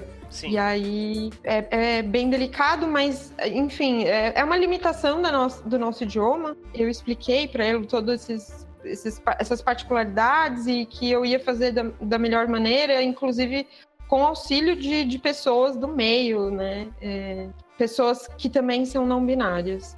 E essa entrevista é muito legal. Eu recomendo todos ler. Eu vou colocar o link aqui, de repente você conseguir. Porque yeah. eu, eu, eu tentei sair um pouco do. Quando você começou a jogar, que você, cor você mais gosta, que deck você mais gosta tal. para falar um pouco sobre a representatividade desde o ponto de como que ele enxerga é, essa conquista, essa visibilidade. A partir desse momento já não é mais é, Alton Burchett, e sim a, a pessoa que, que, que vai levantar uma bandeira, né? Uhum. Enfim. E se você. E, e ele escolheu na parte de que planejou no top 8, né? Tinha uma lista que que você escolhe e tal. E ele escolheu a Narcete, que é uma personagem. Ah. que é, eu fiquei totalmente emocionada, óbvio. Da hora, né? É, porque essa personagem, a Narcete, ela é autista. E Alton Burchett também é. Cara. Pois é, e aí ele falava assim, é, eu escolhi a atividade inteira. Então foi muito forte, foi assim, um negócio que mexeu muito com o Magic. É, em 2017, o Mario Rosewater, ele fez uma, um post né, no blog dele lá, que falava que 38% do público que consumia Magic, consome Magic, é do gênero feminino. Esse dado ele não mostra como que ele conseguiu, se foi só pela plataforma do MOL ou se tem alguma outra coisa. Eu já respondi várias pesquisas para Wizards e eu imagino que, que deve ser assim por causa disso. E 38% é um número que a gente não vê né, nas lojas físicas. Sim. Porém, Uhum. eu acho que o Arena eu vejo pelas meninas lá da Liga das Garotas Mágicas, no Arena, que tem toda essa reserva, e é um jogo de muito fácil acesso, né? Diferente do MOL, que você tem que ter um cartão de crédito internacional e você vai ter que pagar por cada coisa lá e tudo mais. Eu acho que o Arena ele, ele veio muito pro bem, assim, sabe? Porque muitas vezes eu deixei de jogar um PPTQ, por exemplo, porque eu achava que eu não estava treinado o suficiente. Que além de eu ter que encarar algumas certas situações que acontecem, eu ainda ia ter que representar várias outras garotas. Então eu preferia não ir. Caramba, se já é intimidador para um jogador que não se considera competitivo como eu, imagina quando você acrescenta é, todas essas camadas que você está se referindo, sabe? É, por exemplo, ah, você tá com o baralho de quem? Do seu namorado? Você veio jogar aqui pra caçar homem, sabe essas coisas? E, tipo, além de você ter que passar por isso, você ainda tem que jogar. E aí, o que acontece, né? Ah, eu joguei com a garota na última rodada e ela sabe jogar ou ela, entendeu? Ah, ela joga que nem uma garota, sabe? Alguma coisa do gênero. E como eu não quero passar por isso, aí se eu não tô bem treinada, eu nem vou, entendeu? E o, o fato de eu, de eu ter todo esse raciocínio de não ir, né? Isso sou eu, e, e pode acontecer com várias outras garotas, o Arena possibilita treinar, entendeu? Teve a última season aí de, de PPTQs que eu fui lá num, num PPTQ que eu não tinha jogado com o deck físico nenhuma vez, mas eu tinha jogado pra caramba no Arena. Eu falei, eu vou lá. Eu tô me sentindo bem pra jogar. Então, tem alguns, alguns dados, assim, como por exemplo esse que o Mário falou e, e agora vai vir o Arena. A representatividade só aumenta, né? Tem, tem garotas comentando agora. O que eu fico, às vezes, um pouco chateada quando me chamam pra fazer alguma entrevista ou podcast é só pra falar sobre o papel da mulher no jogo, sabe? Uhum. E não me chamam pra falar do jogo em si. Pode crer, isso, isso, isso rola, isso rola bastante ainda, né, cara? Muito, muito. O cara não vai me chamar pra falar assim, ou vamos falar, fazer um gameplay sobre aquele deck, ou vamos falar sobre o ban, ou vamos falar sobre... Não, é vamos falar como é que é ser mulher no Magic. Isso que você tá falando me lembrou. Agora eu entendi o que, que eu fiz. Eu troquei aqui o Autumn Burchett. Eu troquei essa pessoa. Eu troquei a história com a Jess Stefan. Ela sim é a vencedora Ganhou lá de Grand. Prix da Isso. Isso, Pode de crer, Sydney, pode crer. é. E daí eu tava lendo lá um artigo de uma entrevista que teve com ela, de que quando ela ganhou, já teve aqueles vários comentários, né, idiotas, né, ah, porque a mulher ganhou porque usou o deck de não sei quem, essa feia, essa... É, teve muita coisa, porque era trios, né? Tem um monte de coisa, assim, e, e ninguém falou, tipo, ela ganhou porque ela ganhou, né, porque ela, Que ela, foi que ela joga muito. É, então. É, porque ela joga muito. Ela Ah, fez um deck ah, foda Mas e é ganhou. de trios. Ah, beleza, é de trios. Se ela, se ela não converter as vitórias, vão chegar. Vão, vão ver como, fera? Vocês acham que foi carregado agora, né? Só ir É. os resultados. Sabe? É evidente. Ela até disse que ela, na época em que ela tinha acabado de ganhar, ela pediu pros amigos não mostrarem os comentários que estavam vindo nas- na, internet. Ela até parou de seguir gente no Twitter, porque daí você impede que a pessoa mande mensagem pra você, né? Umas coisas assim, porque ela tava recebendo todo tipo de coisa. Em contrapartida, eu convidei ela pra entrar na Liga das Mágicas pra conhecer uma infinidade de garotas que jogam e que vão se espelhar nela. Exatamente. Que foda, que E foda. é demais, demais. Ela, ela tem se tornado um ícone extremamente importante na área do Magic. Não faz Sim. muito tempo, não faz nem um mês que eu vi uma matéria falando dela no Kotaku. Não, e é assim que tem que ser, né? Tipo, ela, ela conquistou, né, um- uma coisa por mérito próprio, e aí ela ganha visibilidade, que vai encorajar outras garotas para é ganharem, importante, para né? conquistarem coisas e ganhar visibilidade. E não só falar sobre como é se jogar e se armar para ir jogar, né? Não, você só vai jogar e você conquista suas coisas e pronto, você vai ser um exemplo para todas as outras, né? Eu acho que o jogo dá muita abertura abertura para isso. O que é o problema do jogar a comunidade que está mudando, assim. Eu vejo que, pelo menos assim, no meu microcosmos, assim, entre GPs que eu vou e, e, e outros outros grandes torneios que eu que eu participo, que eu vou visitar, as meninas estão muito mais seguras porque elas estão sempre se vendo. Ano passado a gente fez uma ação durante o Nacional, que era LGM Acredita, porque tinham duvidado de uma garota durante um torneio sobre o que ela estava falando, mas não tem que duvidar, ela não tem que provar nada, a gente tem que confiar na palavra dela que ela não tem por que inventar história nenhuma, certo? Então, essa, essa pegada de, de, de acreditar, sabe? De acreditar em si, acreditar nos, nas outras colegas e que você está super amparada. A empresa, né? A empresa, a empresa, o jogo dá todo essa, esse suporte. É a comunidade que ainda não entendeu isso. E assim, eu Sim. posso eu posso afirmar que a sua a sua percepção, Lu, como jogadora, a sua sensação de que tá melhorando, que você mencionou assim, ah, talvez seja mais no meu microcosmos e tal.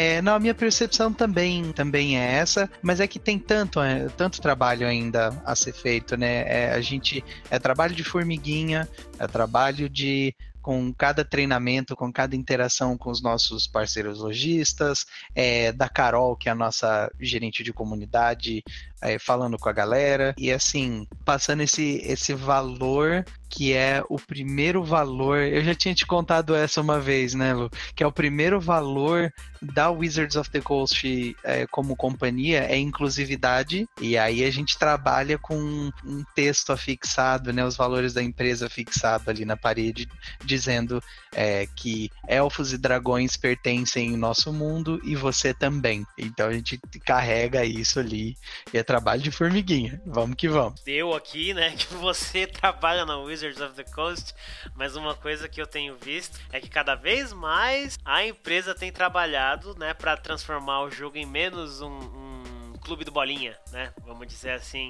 Yeah. E eles dizem, né? Isso eu li numa outra entrevista, que eles têm noção de que a grande maioria das pessoas que jogam Magic compartilham dessas ideias, né? Desses ideais da Wizards of the Coast, né? Que a maior parte é incrível, são pessoas bem receptivas e tal. Mas, né, quando você fala de uma comunidade tão grande, você não vai ter todo mundo pensando a mesma coisa. Óbvio, né? Isso é comum, né? E acaba que o ruim se destaca, né? É, como sempre, É, como, sempre. né? É. Sim. Não, teve, teve o caso recente do, do moço que foi que saiu da MPL para entrada, em- eh, não para a entrada, mas que agora a Jazz entrou, né, no lugar dele para para MPL, que ele saiu por um motivo horrível, né? E agora a Jazz está sendo bombardeada por outros problemas com, com essa saída e, e entrada dela, que tem, tem sido tem uma repercussão horrível, para falar a verdade, no Twitter principalmente, né? Social media e, e harassment, né, cara? E, e assim, e são nomeações. Eu não quero também. Mas assim, a gente tem que se posicionar, né? Então, assim, são nomeações, pelo menos ao meu entender. Claro, não, não é a minha área, só deixar isso bastante claro. Eu não participo do, do comitê que toma essas decisões nem nada, mas é assim, como fã do jogo mesmo, sabe? É tão, é tão legal ver, porque essa, essas nomeações são jogadoras e no caso da, da Autumn, que tem essa questão do pronome né, em português, mas enfim, que tem várias conquistas? É, campeão de GP, campeã nacional, bicampeã nacional, é, Nacional. Inglaterra. Então, assim, respeita as minas, sabe? E, e aí, social media, enfim, é, afeta, afeta tantos jogos, né? Tantas comunidades. Mas, Mas é que é difícil de lidar, viu? Chega uma época que você fala, nossa, gente, chega, por que, que eu tô fazendo isso, sabe? Quero sair. Mas, sei lá, a gente persistiu. Hoje em dia, meu, tá bem mais tranquilo. Hoje em dia as pessoas. é, Eu, eu acabo sofrendo um pouco menos até, porque as pessoas já me conhecem. uhum, já é um nome estabelecido na cena. É, então é, mais, é menos sofrido, mas eu sei que, que não é por causa de. diminuiu, né? Eu vejo muito. Quase não tem relatos, né? Alguns que tem são. são enfim, a gente atua da maneira que tem que atuar, de, de maneira incisiva, rápida, objetiva, e aí para isso não gerar grandes repercussões e, e todo mundo ficar bem, né? Mas, enfim, a gente só vai lá pra jogar, se divertir. Aí, de repente, acontece um negócio desse, você fala, meu, pra quê que eu tô fazendo isso? Mas aí, por amor ao jogo, a gente persiste, né, cara? E vai, né? You wanna play with fire, huh? Let's do this! Uma coisa que eu acho legal também é que não apenas ah, os jogadores e jogadoras, né, representam, mas personagens no jogo também fazem parte desse, desse universo LGBT que eu acho muito legal. Os primeiros que eu vi foi um casal, na verdade, né? Que é aqueles. Ah, como é que é o nome? Tyro e Mel... Kinaio e Tyro. Isso. Kniles e Tyro of Meletis. É, isso Adoro aí. esse deck Foram os, deles. os dois que eu vi. Eu, Mas "Caraca, eles que legal." apareceram antes disso. Hum, imaginei. Eles apareceram inteiros, ele era uma, era uma barreira, uma barreira 06. Cara, é mesmo, não sabia. É, no te, inteiros. Aí. E, e depois eles printaram novamente, mas aparece a primeira vez inteiros. E tá escrito na, no texto. É uma, é uma carta que não tem habilidade. É, o texto é: Ah, as histórias dizem que eles travaram grandes batalhas. Na realidade, eram apenas dois amantes. Que Que demais. legal. né? Que da hora. Eu, eu não sei se eu falei exatamente como é, Uhum. mas é essa a ideia que quer passar. E é bem antigo e não é nada forçado, vamos dizer. Uhum. Mas é muito legal que agora você vê abertamente, né? Podemos dizer assim, vários personagens, né? Muito legais. Eu acho que o Hal e o Tomik também já tinham alguma coisa na história anterior, assim. Muito da hora isso, cara. Eu acho sensacional. A primeira vez que eu vi, eu, caraca, que da hora. que legal. Tava sentindo falta de algo assim. É, cara, é representatividade. It matters. Né? Uhum, Representatividade importa, importa muito. Sem, como a Lu falou, sem ser forçado, sem ser. É parte Exato. do universo. Tem personagem que. é, isso não, não, tá, não tá explicitado no card. Você tem que conhecer a história, você tem que querer conhecer o personagem, né? Eu achei o, o texto do Guardiões de Miletes. As histórias falam de dois governantes em disputa, cujas mortes foram celebradas e cujos monumentos simbolizam o fim de suas guerras. Na verdade, eram dois amantes pacíficos cuja história se perdeu com o tempo. Cara, que que, demais. É, gente, vale, vale essa leitura é, de, de Luciana Couto para ressaltar aqui que eu acho que muito do que a gente se apaixona pelo game, pelo universo do Magic the Gathering, é, eu acho que eu falo por todo mundo aqui, né? Assim, as artes, as histórias são. Caramba, são absolutamente memoráveis, assim, o trabalho Sim. dos artistas que fazem obras que viram um card de Magic, né? É impressionante os escritores, o que a gente aí pra galera que não joga Magic, né? é, só pra explicar um pouquinho, no, no card vai ter parte do texto que vai estar escrito lá no card. Aí Jade, anota essa também aí, ó, aprendiz, é nós, hein? Quando é, parte do texto que tá lá no card é gameplay, você tem que ler o que ele faz, né, e tal. Habilidade. São as habilidades e tudo mais. E parte do texto vai estar em itálico, assim, é o que a gente chama de flavor text. É texto que ajuda a contar. Então é storytelling ah, através de construção de personagem e universo ali nos cards. E aí a galera que se interessar pelo que leu e tal, corre atrás, vai no site do Magic, lê as histórias que são publicadas semanalmente quando lança uma coleção e tem, então assim, mas então tem essa parte do flavor text. É também é tão bem escrita, tão criativo. É incrível. É. E, eu, eu- o que eu gosto também é. Desculpa, vou ir, vol- vou ir e voltar, tá, gente? Não podemos esquecer de falar de Alexa. Uhum. Tem uma história incrível. É uma garota trans que conquista a própria identidade de gênero na batalha. Então não é nada muito forçado, é totalmente adequado à história. E falando de. Eu acho a Shiok, que é um personagem não binário. Sabia dessa? Não sabia. A é um personagem não binário. Show. É Legal. um personagem creepy. Mas É, a muito legal. A gente tem também o Darete, que é cadeirante. Uhum. Olha. Pois é. A Narcete, que é autista. Então é, é bem, é bem, bem, bem Foda. inclusivo. É bem inclusivo. A Oi, Oija, ai, eu esqueci o nome dela direito de falar, que é, que é uma personagem lésbica. E tem tantos outros, né? Mas o que eu ia ir voltar é porque você estava falando de gameplay e história e trabalho rico. Tem uma carta. Uma carta não, né? É um, é um conjunto que é a Enhaku. A Enhaku, ela tem habilidade. O custo de mana dela é reduzido de acordo com a quantidade de tipos de coisas no seu cemitério, né? E ela tá justamente levando tudo à loucura. E uma das habilidades que tem nessa mesma coleção é o delírio. Uhum. Eles conectaram a história, que ela está levando os humanos, né, toda aquela civilização à loucura. Então, é a habilidade de delírio que ajuda ela a entrar em campo. Então, eles conseguiram unir a história Com gameplay. com a jogabilidade. Tipo, é incrível. É, viu, Jade? Quando eu tava falando sobre isso na sala de aula, era por causa do, do storytelling através dos cards, eu juro. Hum, eu sei, eu sei, eu sei. Eu tô brincando. O que, que aconteceu? O- Para de duvidar do seu professor. É que. Lu, algumas das aulas que, que eu dava na, na FATEC de, de roteiro, de storytelling para jogos, ah, tinha uma aula que era dedicada a basicamente mecânicas narrativas. E aí, Card de Magic é um ótimo exemplo dessa coisa de o gameplay ajuda a contar a história. E aí é foi maravilhoso. Era, é, eu estava, estava lecionando, falando de Magic ao mesmo tempo. É só, só alegria. You wanna play with fire, huh? Let's do this! Mas vale salientar também um negócio aqui, né, galera? Que é assim, o Magic, ele é tão simples ou tão complexo quanto você quiser dele. E, e em termos de história, ele pode te contar nada ou tudo. Também depende de você. Você não precisa é, da história, você não precisa conhecer os 26 anos de cards de Magic para entrar para jogar. Você não precisa nem gastar dinheiro para jogar o Magic. Mas aí já é eu fazendo jabá do game, né, galera? Não, mas nem o né? Se você for num open house, você ganha seu deck lá e pode jogar físico também. É, tem vários eventos, procura depois no, no site da, do Magic, os eventos, e aí tem esse que a Lu falou, por exemplo, Magic Open House. Tá escrito no nome do evento, é por- portas abertas para você que tá querendo conhecer o Magic e poder visitar uma, uma das lojas WPN, e aí vão te ensinar a jogar, você ganha um deck.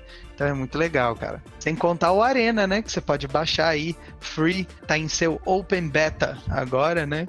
E eu, e eu com certeza não estou jogando Arena há já duas horas aqui, tá? Assim. Não, é completamente apaixonante e viciante, cara. Recomendo. Yeah.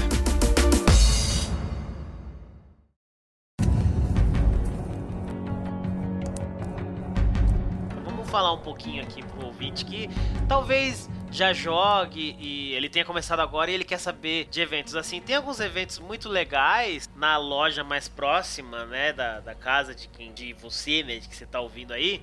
Tem o Open House, que já foi mencionado. Ah, outro que já foi mencionado, o Grand Prix, né? Que é, tem o Mythic Championship. O que, que são esses dois? O Grand Prix, o Mythic Championship. E eu já vou linkar aqui o Magic Pro League também. A Magic Pro League, né? Vocês que manjam muito mais do que eu. O GP é um evento aberto que acontece dentro do Magic Fest. Esse eu achei muito legal. É, o Magic Fest. Imagine um parque de diversões. Melhor explicação. Um parque de diversões. Você pode ir na montanha russa, na roda gigante e em vários outros brinquedos. E é isso que é o Magic Fest. Você joga algum formato específico ou não joga formato nenhum, você vai lá e se aventura em algum dos torneios que tem lá, que seria lá os, os- os jogos. E existe o tal do GP que acontece dentro do Magic Fest. É, é a montanha russa, vai, vamos dizer. Ele te dá uma. Ele, enfim, é um torneio extenso, de um formato específico, ele é de nível competitivo e ele pode te, dar- te dar vaga para jogar um Mythic Championship, que é um torneio profissional. É um caminho longo até lá, mas eu acho que vale super a pena, é, tanto pela experiência. Vem gente do, do planeta Terra todo. Assim. Vai ter um ainda esse ano em novembro, é, em São Paulo vale super a pena para conhecer as pessoas que, por exemplo, a gente, você vai conhecer lá. Todos os outros canais de YouTube, os caras vão estar lá e jogadores profissionais do mundo todo que você vai ver passando nos, nos streams, você vai encontrar por lá. É, é- vale muito a pena, é uma experiência. e- Esse nome é muito acertado, né? Magic Fest. Se ele não tivesse sido utilizado já em outras coisas, eu acharia ele maravilhoso. Mas É, coisas de, coisas de várias áreas aí. É, Tem um mais simples, né? Que foi o primeiro que eu conheci, na verdade, né? O Friday Night Magic. Ah, Friday Night Magic. É uma delícia. Todas as lojas delícia. fazem, só que, tipo, tem uma loja que vai fazer num formato X, outra vai fazer num formato Y. Esse Peraí, como é que é essa. É, então, como é que é essa história ia de formato? Ah, Formatos, formatos. É, nossa, professores didáticos ativar. é, então, no, no, no Open House, por exemplo, você vai ganhar baralho para jogar com seus colegas, que você pode aprimorar, né, da forma que você achar melhor. E normalmente esse, esse daí já é o formato standard, ele já é um formato atual. E também tem um que eu é o que eu mais tenho ido por conta do, do Felipe, né? O pré-release, que eu acho que é um muito legal, é um formato que eu gosto bastante. Um evento e formato que eu gosto bastante. É, o pré-release, quando, quando vem uma nova coleção, existe um evento para você conhecer as cartas antes do lançamento, que é o pré-release. E aí é um formato que é muito popular por conta dessa dinâmica de, de, de conhecer cartas novas, né? E algumas edições, como elas trazem essas coisas assim do passado, você fica tipo com aquele sentimento de nostalgia e resolve voltar a jogar. E quem tá aprendendo naquela hora, tipo, fica maravilhado com as cartas novas. Você abre os pacotinhos e monta seu baralho ali na hora pra jogar. Então ele é muito democrático porque todo mundo tá nessa, todo mundo tá tipo conhecendo as cartas, abrindo pacotinhos e montando baralhos. É muito legal. E eu tive sorte, na verdade eu acho que teve um pré-release que eu fui que tinha uns babaca lá que se achavam os tal, assim. Sempre tem, na verdade, né? Uns caras que. É, o que acontece comigo, né? Nos dois últimos que eu fui, as pessoas me subestimam. Porque. porque tem coisa que eu demoro pra entender. Por conta do ah, meu você TDAH. deve ser uma menina então, porque isso acontece comigo sempre. Não, mas então, é que tem vezes que eu não. ah, Assim, tem muita coisa que eu não conheço, porque eu tive um período que eu parei de jogar. E aí nisso surgiram várias habilidades e mecânicas que eu não conheço direito ainda, né? Tem muita coisa que o direto eu tô perguntando pro Gabriel, pro Felipe, como é que funciona. Pra eu entender direito, né? Como eu falei, eu demorei muito pra entender o Planeswalker. Que ele é como se fosse um- uma outra pessoa que tá ali. e não é simplesmente uma outra carta. É, mas Tipo é, isso. enfim. É, tipo É, eu isso. falo pros meus pupilos assim, é tipo um mago que você chamou de longe, aí você É. dele, viu? Faz aquilo lá pra mim e tal. Aí ele vai lá e faz, e aumenta a lealdade com você. Aí você pede pra ele fazer alguma coisa que ele não gosta, ele diminui a lealdade com você. Mas então, daí tem coisas que eu faço. em- Então, não, pera, só deixa eu tirar uma dúvida aqui. É, aqui é assim e assado, né? Aí a pessoa já fica e me olha daquele jeito e fala, pô, esse cara aqui não sabe jogar. E daí eu, ah, já que é assim, então deixa ele ficar pensando assim até o final. E daí eu acabo ganhando nessa, né? Porque a pessoa vai me subestimar, então toma. É, eu acho assim, meu, o jogador que, assim, o jogador se esquece, é, as pessoas, né, se esquecem essa coisa da, ah, essa, essa tal de empatia, né, que é assim, é, como o Magic é um jogo apaixonante e muitas vezes a gente joga um evento toda semana ou alguma coisa do gênero, a galera às vezes se esquece que tem gente que não tá, não tá interagindo com esses cards o trimestre inteiro, não tá, não tá batalhando ah, ao longo da temporada pra qualificar pra alguma coisa, tá só brincando, tá só jogando. É, é o meu caso, eu tô indo pra me divertir, porque eu acho legal, porque no último que eu fui, eu vi vários tipos de jogadores que joguei comigo. Aquele jogador mais introvertido, que simplesmente tá lá pra jogar, né, o cara mais sério. Eu tive muita sorte que tinha gente extremamente legal, que falava rindo e tal, e eu também. E a pessoa, ah, perdi uma, na próxima eu te pego. Eu, beleza, daí eu tomei um pau, mas beleza. mas é muito legal, sabe? Sempre na camaradagem. É muito legal esse tipo de evento também, porque você conhece várias pessoas diferentes, né? Óbvio se você curtir esse tipo de coisa, né? É legal pra você aprender a jogar. You wanna play with fire, huh? Let's do this! Vamos falar dos formatos de jogo, né? Tem vários formatos. O formato é, vamos dizer assim, um jeito diferente de você jogar Magic. E daí, de acordo com isso, você vai montar estratégias diferentes, né? N- Não é bem o jeito, né? Eu acho que é o jeito de montar o baralho, né? Porque como o Magic existe há 26 anos, tem muitas cartas. Então, se você quiser jogar com uma carta que saiu em 97, vai ser difícil de você encontrar essa carta para comprar. Então, foram feitos formatos, né? Um formato que é o, o full, com todas as cartas de todas as edições, né? Que é o vintage. Esse é o vale tudo, hein? Vale tudo. Aí tem o formato que tem todas as edições, mas com algumas cartas restritas ou banida, banidas. Que é o Legacy. Esse é o vale quase tudo, então. Quase vale tudo.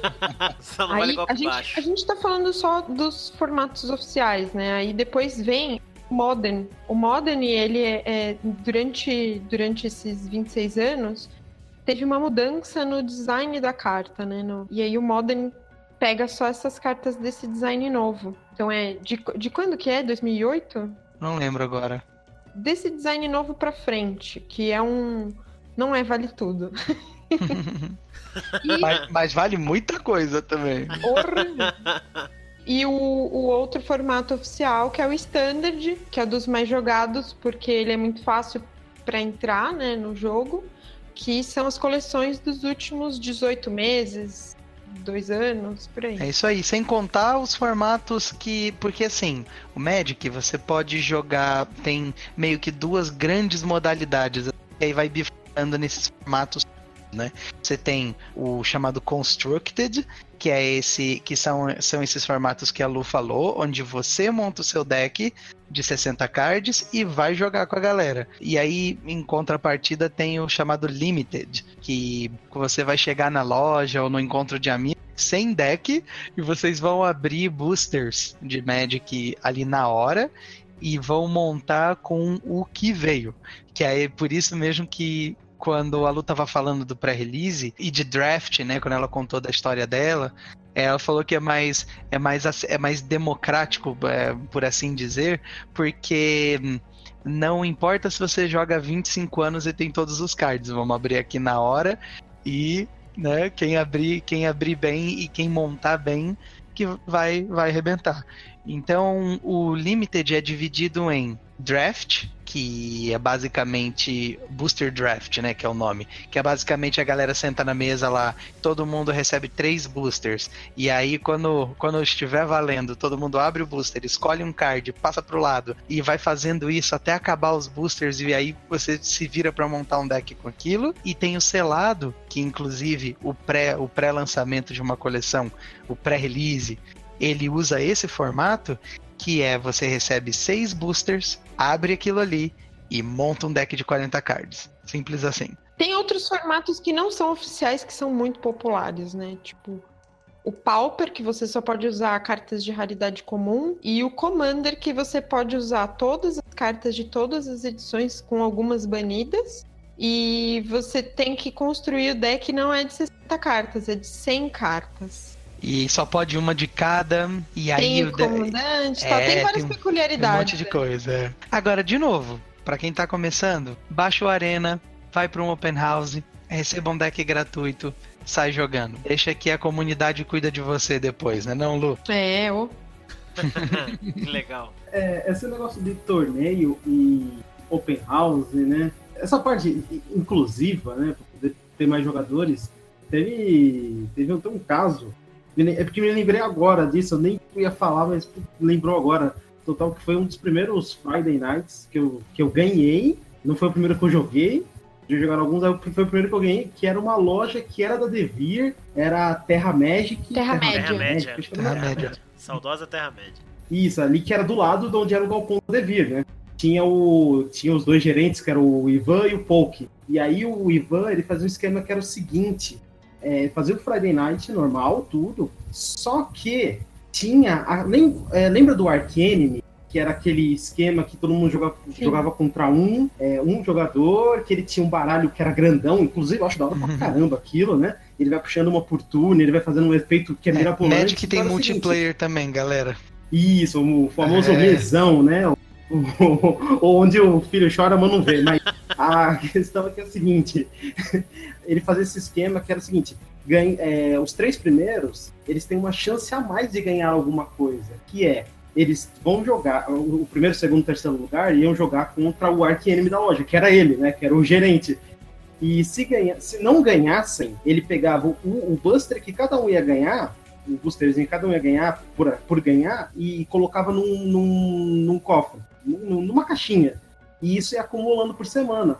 Então, quando eu fui jogar esse Friday Night, tinha tipo uns 20 boosters acumulados. Então, imagina, imagina como isso cresceu o olho de todo mundo. Cara, a gente pode, tipo, dividir, tipo, 20 boosters aí, quem ganhar, entende? Era um negócio muito, muito legal, muito divertido. E aí eu ganhei com o deck de Valakut, pra quem lembra aí. Cê, cê... Bom, alô, o, o Gabriel manja no que, que é o Valakut, né? Aquele terreninho do, do capeta lá. Pinnacle. Que inclusive eu, eu demorei pra caramba pra entender a regra. Quando eu entendi, minha cabeça explodiu e eu falei, eu preciso de um deck, montar esse deck. Eu não tinha dinheiro pra montar aquele deck. Então imagina que eu montei um deck de Valakut sem ter as cartas que o Valakut Budget. tinha. Eu budget. tinha uma de carta. É, é, total, que a gente tinha- chama de budget, né? De tipo, monta com o orçamento que tem. É o que E eu tinha hoje. uma de cada. Eu, eu não tinha o Titã Verde, que é o que puxava os terrenos. Eu tinha. As outras cartas eu tinha uma de cada, eu, tinha- eu substituía por cartas que faziam o mesmo efeito, só que eram mais caras, ou sabe? É, Entende? E aí, o pessoal não conhecia esse deck lá na- Terra-média. E aí, tipo, imagina, pra quem manja desse deck, ele tem tipo uma porrada de terreno, ele tem mais de 20 e poucos terrenos, assim. E aí, o pessoal não conhecia o, o, te- o deck, né? Eu tava ganhando, aí eles falavam assim com o gerente, nossa, o cara tem um deck de terreno e tá ganhando, sabe? Olha só. E aí, aí, tipo, o Ivan, o Ivan não me conhecia muito. Aí a gente foi jogar o. Foi jogar o Ark Enemy, né? Eu fiquei em primeiro. Aí um amigo meu tava com o deck de pira, ficou em segundo. E aí o meu amigo ele pegou e baixou uma, man- um- uma montanha, né? Aí o Ivan pegou e mirou nele e matou ele. Aí eu peguei, fiz todo o esquema do Valakut e matei ele. Aí ele virou assim e falou: Pera, você é o cara do terreno? Não é ele com mana vermelha? Não. E aí eu ganhei. E aí, só que imagina, se que, que a Terra-média, ela durou um bom tempo. Inclusive, assim, eu falo que é um dos lugares que eu, é um dos lugares que, por fechar, foi um dos motivos por eu não jogar mais, porque eu perdi muito gás depois disso. Porque era um lugar que era muito divertido. E isso é uma coisa que eu gosto de sempre ressaltar, que é se o lugar é divertido, se o lugar não trata você mal, você vai continuar jogando. Ah, sim. Hoje, hoje funciona como uma licença, né? Sim, Pro que o Wallace tá falando, né? Que se é um lugar que você se diverte, se é um lugar que você é, se sente bem, você volta pra jogar. Você, você cria comunidade, né? Você sente parte de uma. Isso é importantíssimo. Exato. You wanna play with fire, huh? Let's do this! Uma coisa que vocês estão falando aí, que talvez o ouvinte não saiba, booster, né? Pra quem não sabe, um booster é um pacotinho de amor, desespero e esperança. Dorgas, É, Dorgas. Você compra lá que tem cartas dentro. São E aí 15 você cartas, cheira né? as cartas quando você abre. São, são 16, na verdade. Uma é propaganda, então você, pega ali, joga do lado. São 15 cartas. Um terreno é, básico, 10 cartas comuns, se eu não me engano, 3 incomuns e uma rara que pode ser uma rara mítica. Mítica rara, não sei como é que é o nome. Então, é uma rara. É uma carta da hora pra caramba. É isso, isso é um booster. Você paga por emoção. Pra você ver o que é que você vai tirar ali e reza. Muita gente tem muita sorte, né? Eu tenho, eu tenho sorte, cara. É, eu sou, eu sou notório lá no escritório por é, não ter lá muita. A minha mão não é muito quente pra booster, não, viu? Ah, eu tenho tanta sorte que eu comecei a gravar, porque as pessoas não acreditam. Tá aí ao vivo pra você, ó. Pá. Tenho vídeos disso. E aí tem alguns que eu não corto os meus berros e tal, é muito legal.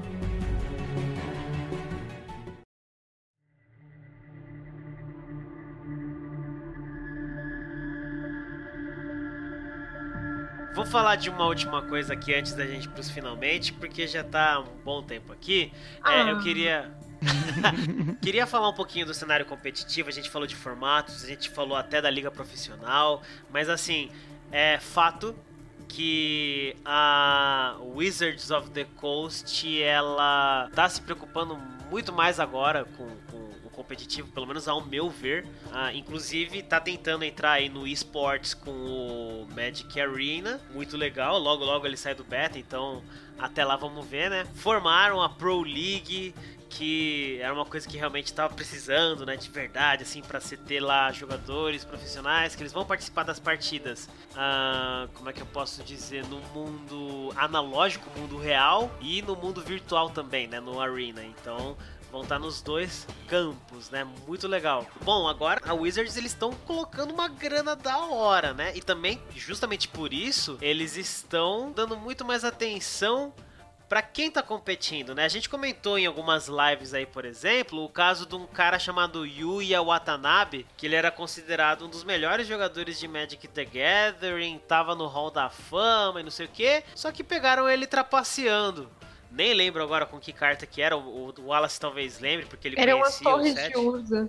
Isso, é- era um combo lá com Urza, só que tava trapaceando e baniram o cara do cenário competitivo. Tiraram ele do Hall da Fama, um monte de coisa. Então a Wizards of the Coast agora tá muito mais de olho no negócio. Se eu não me engano, eles colocaram. A, a Wizards of the Coast e a Hasbro. é, A Wizards of the Coast é parte da Hasbro, ou eu tô enganado? É, tá certo. Isso, é uma subsidiária da Hasbro. Isso. Aí então, essas empresas bancaram 10 milhões de dólares, mais ou menos, né, de prêmios entre o Magic de mesa e o digital, né? Então tá dividido aí. Então assim, tem uma grana da hora no negócio, eles estão tem contrato assinado para jogador profissional que faz parte da Pro League. Então tá muito mais, como é que eu posso dizer, tá estruturado agora de verdade, de fato, o cenário competitivo. Que é uma coisa que tava faltando. Muitos jogadores sentiam falta de, a bem da verdade, né, de serem cuidados pela Wizards of the Coast. E agora isso mudou. Tá, tá mudando, né? Não vou dizer que mudou, mudou. Tá mudando. Muito legal isso. É, era muito seletivo, né? Era muito difícil de você chegar em algum lugar.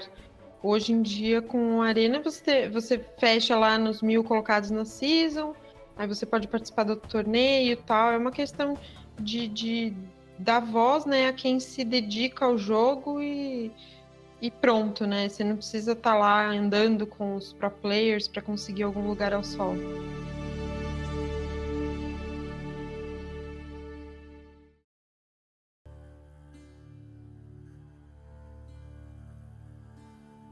Vamos então pros finalmente, porque, né? Estamos aqui há um tempão e ficar falando. É, é legal, né? Magic é uma paixão nossa aqui, então se, se deixar a gente vai ficar falando aqui. E é, É, vasto demais, né, cara? A gente poderia fazer, sabe? é, se fosse fazer um episódio só sobre o storytelling do Magic the Gathering. Nossa. Aí já é uma coisa. Se, for, se fosse pra fazer um só sobre a cena competitiva, ou um só 100% pra galera que tá começando. Aí, ou seja, é, é muita coisa, é muito vasto o jogo, mas não deixa isso intimidar você, não. Assim, se você tá ouvindo aí e te interessou, né? Você é desse, desse universo e tal, só, só cola com a gente, porque tem muita coisa e, e a gente vai aprendendo junto, né? Ah, vai aqui uma dica. Uma vez que você aprendeu a jogar Magic, ou numa Open House, ou no Arena, junta com seus amigos aí, compra uma caixa de boosters e faz o que a gente faz aqui, né? Geralmente. É, e faz lá uns campeonatos de draft, né? Pega lá os, os boosters, vai abrindo, monta os decks. Faz que nem um torneio mesmo. Então é bem legal, é bem divertido. Aí você vai estar com seus amigos, então aí é, é- é muito legal. E você chegou a falar do competitivo, você tá falando agora de um de um rolê assim mais casual, né? Que é o grande Magic, né? Não é todo mundo que é interessado em competir, ir, ganhar e não sei o quê, e quer curtir o jogo, né? Que é a grande maioria dos- das pessoas que jogam, que eu conheço. É muito comum a galera que tá ime- imersa em um dos, dos aspectos do jogo achar que, que o seu aspecto é o mais predominante e tudo mais, né? A galera competitiva acha que é só o competitivo, a galera é, que curte a, a coisa mais criativa e groselha e as ideias doidonas e tal, e acha que é só aquilo e tal. Agora, estatisticamente falando, a luz está correta. A parte da, da galera que só gosta do jogo, não pensa necessariamente em competir nem nada, é muito predominante. Então é a galera que quer se Com divertir, cada um do seu jeito, porque tem vários formatos, né? Tem várias coisas, mas é total. Você com certeza vai encontrar uma tribo que você vai. Porque, né, é- é- é- tem tribos já, né? Então, você É. com certeza vai encontrar uma tribo aí que vai se encaixar direitinho com o que você gosta, pensa e tal. É, afinal o competitivo exige uma dedicação assim tremenda, né? Que para começo de conversa você tem que estar atualizado com as cartas. Então, é, e você vai ter que pesquisar muito e treinar muitas estratégias, é, e estudar estratégias diferentes. É, exige um trabalho, é competitivo, né? É um negócio para você se tornar um profissional. Então você tem que se tornar um profissional competente. Total, total. É que às vezes você tá lá jogando, você vê que você tem o dom e que tá afim de continuar jogando, e quando você vê, você tá fazendo coisas, né? Mas não fica tímido porque você acha que é isso. Não, é muito mais do que isso. Exatamente. Falamos aqui um bando de apaixonados pelo jogo. É.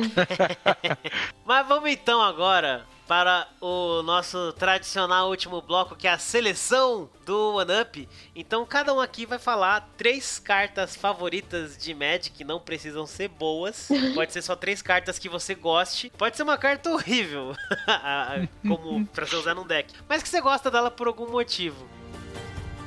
Pô, cara, é seguinte, em vermelho é minha cor favorita do Magic. Boros, que é um dos nomes que a gente usa para as guildas, que é das cores branco e vermelho, é a minha guilda favorita do Magic. E, cara, acho que meu card favorito, não sei, muda, né? É igual música favorita, né, gente? Muda às vezes, assim, né? Vai mudando com a vida. Mas um, um que, que, eu sempre gostei muito é um card chamado Assemble the Legion. Como é que é em português? Você sabe? Aquele encantamento Boros? Invocar Ele é incrível, eu sei qual que é. É invocar a legião, sei lá, uma coisa assim. Eu acho que é. E é o máximo porque é um encantamento, é um card que fica fabricando soldadinhos dos militares Boros todo turno lá. Então, pro meu perfil de jogador que gosta dessa coisa de, de valor, de, de gerar criaturas ou comprar mais cards e esse tipo de, de interação assim para de vantagens incrementais, né? É, eu adoro esse tipo de card. Ah, e, e aí tem umas coisas vermelhas que é pura, é puro trovão, é pura porradaria que eu gosto muito também, como Ball Lightning, né? Esfera de raios. Acho um card muito icônico, me marcou muito. Entra, dá porrada e some. Esse é o card. Falou? Bate, Apanhei bate. muito dessa carta. É, quem não? Eu acho que desse deck seu que você tinha essas cartas aí. Não quero falar sobre isso, mas então. o, aí... Aquela primeira é. Reunir a Legião. Reunir? Olha que bonito reunir a legião. Mas o. Sei lá, terceiro slot eu vou falar raio. É, que é um card icônico do Magic também. Uma mana vermelha. Três e dá dano. 3 de dano onde você quiser. É um raio. Não, não, não tem confusão. É, tá aí minha, minhas seleções por hora. Semana que vem muda. A Jade já tem carta favorita? Não, mas, mas eu acho bem bonita as cartas que tem polvos, porque eu gosto de polvos. Ah, tá, tá anotado. Eu gosto do deck preto também. Eu acho ele atraente. Nossa, polvos Tem uma atraentes, coisa- meu Deus. É, tem uma coisa meio Lovecraftiana, né, Lu? Uma coisa- Ué. É. Sim, sim, Pode também crer. por isso.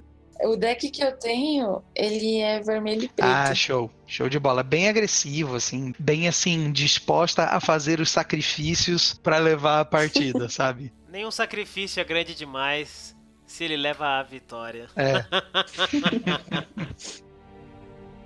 Então, as minhas três prediletas, eu acho que também é, eu caí nesse probleminha do Gabs. Mas é por uma questão de, tipo, época de vida mesmo, assim. A Uhum. Narcete, a mestre iluminada, lógico, ela marca um ponto de, de ruptura, assim, na minha vida e tudo mais, e, e blá blá blá. A heroína de Benalha, que eu comentei aí da história dela, né? Que ela é incrível. E aí, durante muito tempo, era Lincive, mas acho que hoje eu tô muito menos rebelde, sabe? É Que ela é uma líder rebelde, né? Eu acho que hoje eu tô mais pra. Tem uma nula de Batalha por Zendikar que chama Exercer a Influência. Acho que eu tô mais pra essas. Você gostou, você gostou daquela spell azul 7 lá, é, é agora de War of the Spark? Reversão da. Reversão de Narset. E, e antes existia a palma defletora. Você lembra da palma defletora? É Boros, né? É Deflecting Palm. Boros e é da Narset. Agora tem a reversão de Narset. Quer dizer, é a Narset na arte, né? E ela mostra o momento que ela morre pro Zurgo. Ah, não sabia, cara. Quer dizer, naquele momento ela não morre pro Zurgo, ela morre momentos depois, instantes depois, sei lá. E aí depois ela consegue masterizar essa técnica para reversão de Narset. Cara, que da hora. Tem toda uma evolução do personagem, de novo. Mecânicas narrativas. Os cards contando a história, cara. Sim. Só que só faz sentido se você ver a arte, né? Olha que legal. É, também, exatamente. Porque é, é parte da história, né? É a ilu- Não, então eu acho que as três, né? Sete Mestre Iluminada, Heroína de Bená e Exercer Influência. A primeira delas é o Worm Coil Engine, que é Eita. aquele, aquele orm que quebra em dois, né? Que é, sei lá, eu- quando ele saiu eu gostei da carta, e aí eu. sei- Porque na verdade eu não sei onde tá o deck. Eu sei que ele tá aqui no- na minha casa, em algum canto, mas eu tenho três dele no deck no Black. Essa carta joga muito no Tron. Maravilhoso. Meu Deus do céu. Por mais que eu queria muito ter a ilustração original, a carta original, não aquela de Friday, sabe? Que pode ter uma ilustração diferente. Eu não gosto muito daquela ilustração, eu gosto mais original. Mas assim, é, era difícil de conseguir na época. Depois do tempo também era difícil, aí eu assim, né, não tem dinheiro, então você, você aceita o que você tem e pode chorar, né? É, basicamente Quando é isso. barriga cheia não pode. diz ele, diz ele chorando no processo. Isso se É, chama assim, vida. A- Afinal, o choro é livre. Então, a segunda carta é o Hulk, né? O primeiro Hulk, fala bravo, né? O White Speaker. Que da hora. É o que fabrica uma ficha de, de besta? Aquele que dá mais, mais X, mais X e. Não, mais 3, mais 3 e trampo pra. Aham, ele faz um. E desvira dois terrenos. É o primeiro. Hulk de todos, do Jim Maravilhoso. Warren. E eu não sei, eu gostava muito da, da ilustração feita. E eu gosto muito de verde, então. É, não, o design, o design desse Garruk, nossa, a gente estava discutindo recentemente até sobre ele, porque você faz. é, se você faz um turno, sei lá, o mais um dele, no próximo turno você já tá conseguindo dar a habilidade que a gente chama de Ultimate, né? Que é já, já consegue Isso. fazer lá a habilidade mais poderosa dele, dá tipo especial de três barrinhas. Sim. Então, muito da hora. O que mais? E a última é, é, é a versão oposta da carta que eu falei lá no comecinho, que é a danação. Né? Tem a cola de Deus, que é branca, mata todos os bichos, né? E tem a danação, que é preta, a mesma coisa, é só que é preta. É da cor, é de mana preta. Black, né? Black e brancas. duas, né? Uhum. Isso, e a, e a ilustração, nossa, Nossa, muito é. bonita, cara. É tenebroso, É um né? É é uma coisa simples. meio. Uhum. Isso. É, é simplão, mas assim, você olha pra cá e fala, Ela, ela caraca, lembra um pouco é da hora a aqui. Edmund, né? O desenho. É bem impactante. Isso, é, só que meio amarelada e tal. É. Eu, eu- eu sei lá, cara, eu gosto da carta, assim, por algum motivo. Ah, talvez pelo motivo de que, I don't know, ela destrói todas as criaturas. É. Ah, é, é. E por causa que tinha a piada idiota de falar que eu sou danado. Que? Danado. É, Ah, não. sou danado. Nossa. Entendeu? Piada idiota, né? Gente, nossa, acho né, que. mano? Então tá bom, gente. Com isso eu encerro aqui o podcast. Eu não tinha visto a danação da Cat, cara. Tem o Nicol Bolas, é muito louco. Tem tudo a Nossa. ver com o flavor da história na época. Né? Uhum. Muito louco, velho. Caramba. Que da hora. Eu não tinha visto, eu vi agora aqui. Da nação naquela coleção das Masterpieces lá, é isso? Isso, das Masterpieces. Uhum. Eu ainda acho mais legal a original mesmo. Sei lá. Simples e, e bonito, sabe? Nostálgico, né? Icônico. As minhas três, uma eu já falei aqui, é o Findar, Terminate. Eu era o cara que adorava banimento sombrio. E daí quando eu conheci Findar, eu, nossa, é só destrói, acabou. Porra, maneiro. E é uma mana mais barato ainda por cima, né, do que banimento sombrio. Claro que é uma Uhum. vermelha e uma preta, né? Uhum. Mas dane-se, né? Pros decks que você vai usar, você tem que ter isso aí. Então é, é muito legal. É, É. Findar jogou muito na época. Nossa, demais. Barbaridade. Outra que eu gosto muito, que eu conheci na sétima edição, é o Espectro Abissal. E, Nossa, eu, eu adoro essa carta. Eu gosto muito da carta da sétima edição, porque ele me lembra uns Nazgûl do Senhor dos Anéis. Pode crer, pode crer. É muito legal, lembra até do... É lindo, né? Borda branca. Exatamente, é muito bonito. Até o texto, o flavor text é muito legal. É espiar sobre o seu capuz é um convite à morte. É muito da hora isso, cara. Fala hora. Fala sério, né, cara? É muito legal. E a outra é uma que eu conheci quando eu comprei o meu Ark Enemy, que é o Avatar. Ah, como é que é? O nome em português é Avatar da Mágoa. Avatar of Woe. É uma carta bem cara, assim, mas se tiver no deck certo, né? No Ark Enemy ela funciona. Né? Então, ela é muito legal. Eu acho ela muito da hora. Joga muito também. Aham. Demais. Pô, boas escolhas, galera. Eu aqui sendo o porradeiro da história, né? Tipo, é, esfera de raios e cabeça e raios e soldados.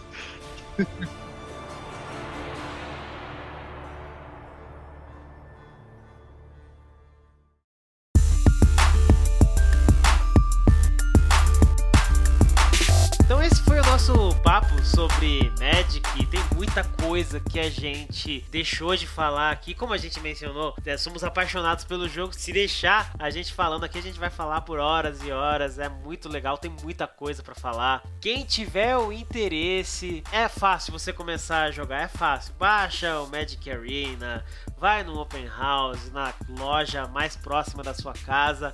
É muito legal, é fácil você começar. É da hora. É, como a gente mencionou aqui, a comunidade do Magic é uma comunidade bem receptiva. Não deixa o que se destaca lá de, de besteira ficar na sua cabeça. É um monte de gente querendo se divertir. É isso. Faça parte você também desse grupo. E eu já vou deixar aqui um agradecimento Mano, muito, muito obrigado mesmo, Lu, por ter participado aqui do nosso One Up falando sobre Magic. Obrigado de verdade mesmo pra caramba. Quando eu te convidei é porque eu vi assim, caraca, mó legal essa moça. e ela parece manjar pra caramba, né? Já ouvia falar de você pelo Gabriel e pelo Felipe, então eu já fui na, na City Class com, com outras intenções. Não, pô, vamos chamar essa moça aí pra. Vamos saber. Vamos saber. Não, eu já fui, ah, vou chamar essa moça pra, pra falar lá no Up, né? Não, mas, mas brincadeiras à parte, muito obrigado mesmo. Eu acompanho ela na rede social. Ela, ela não sabe, mas ela tem uma stalker. Eu, eu tenho, eu tenho, eu tenho Ela fica ela e a Carol trocando ideia às vezes. E eu fico, olha só. Eu tenho, eu tenho um set aqui de cartinhas de povo, depois a gente combina. Opa.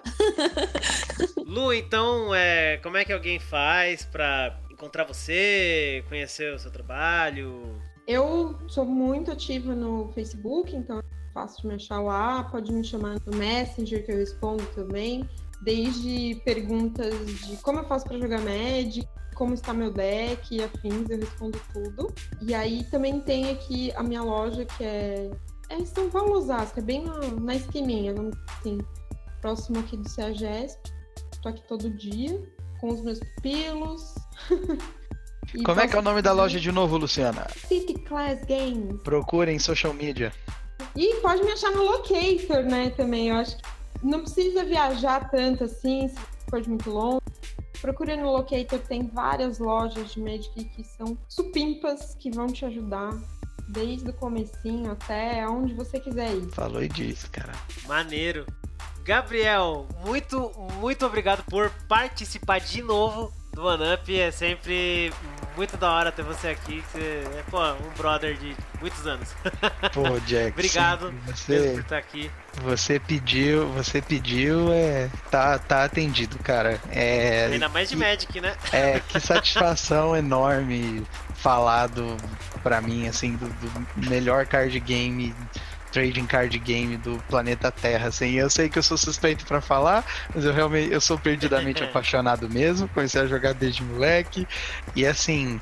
É, só para só pra fazer um ganchinho com o que, o que a Lu falou, tem várias lojas, né? ah, Brasil inteiro, na real.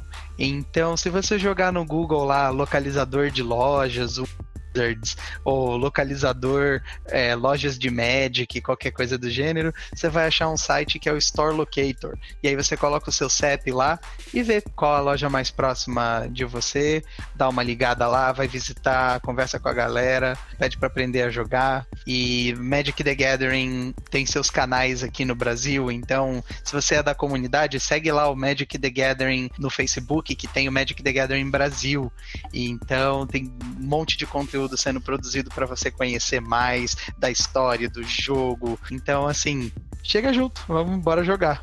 É, tem muitos canais de YouTube também, inclusive o oficial, que tá produzindo muita coisa legal agora. Exatamente. Exclusivamente no Brasil. É isso aí, cara, exclusivo. Então, assim, tem vários produtores de conteúdo da hora e tem, e tem o canal oficial que produz conteúdo de ponta pra galera conhecer mais. Então, é isso. E quem quiser ver mais do seu trabalho, alguma coisa aí, né? Que eu sei que você tem uma coisa aí, né? Que tá bombando no Brasil. Pode procurar aonde? Você você perguntando de, de, de mim ainda, mais já. do- É, de você aí. Ah, tá, tá. Pode falar É. do Shattered, sei lá, se quiser. É o seguinte, da última vez que eu tive no podcast, é, a minha banda, o Shattered Glass, tinha lançado o, seu, o seu disco, né? Que era o Time for Change. É, e tinha feito o lançamento digital dele, né? Então, Spotify, clipes no YouTube, e enfim, e afins. Eu sei que a galera deixou link aí para quem curte um metal quiser dar uma ouvida. E aí a gente se vê aí em São Paulo. Segue a nossa página quando tiver show e tal, que a gente vai tocar, vai levar os discos e aí a gente vai vendo o que é mais que é mais que a gente faz com com o disco pra galera, os velha guarda que nem a gente, né, Jack? De, de, de, de querer disco na mão, encarte, ler as letras, acompanhar tudo, né? Muito bem, tem link para todas essas coisas na descrição deste episódio. Então é isso. Obrigado, Wallace, macaco velho da casa, né? Tá aí, faz mais que obrigação de estar tá aí. Presente. A, a Jade, nossa nova integrante. Macaca nova? Ah, não sei. Se você quiser se colocar nessa posição, beleza. Quem disse foi você. Livre espontânea ah, Fique à vontade. Não, não. Obrigada. É isso aí, então. Então acabou, porque acabou. Chega. Deu. Chega, chega.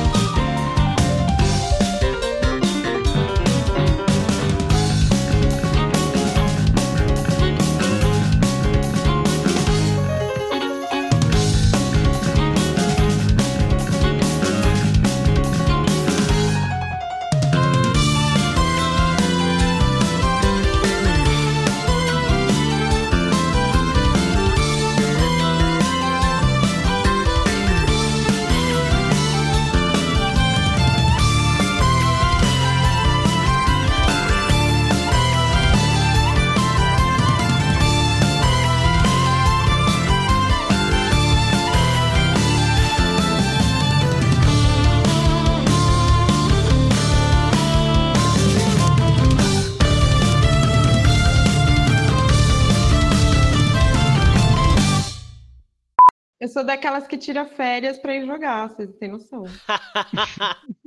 Nossa, eu trabalhei o dia inteiro com Magic, o que, que eu vou fazer agora? Ah, vou jogar Magic. Vou tirar férias, vou jogar Ah, Vou jogar. Me- mesma coisa lá, a gente semana inteira, né, e tal, e agitando as coisas, aí chega sexta-feira, ah, a gente vai conseguir sair um pouco mais cedo hoje e tal. Mano, dá pra jogar um Friday Night, vamos! tá certo, tá certo. Total.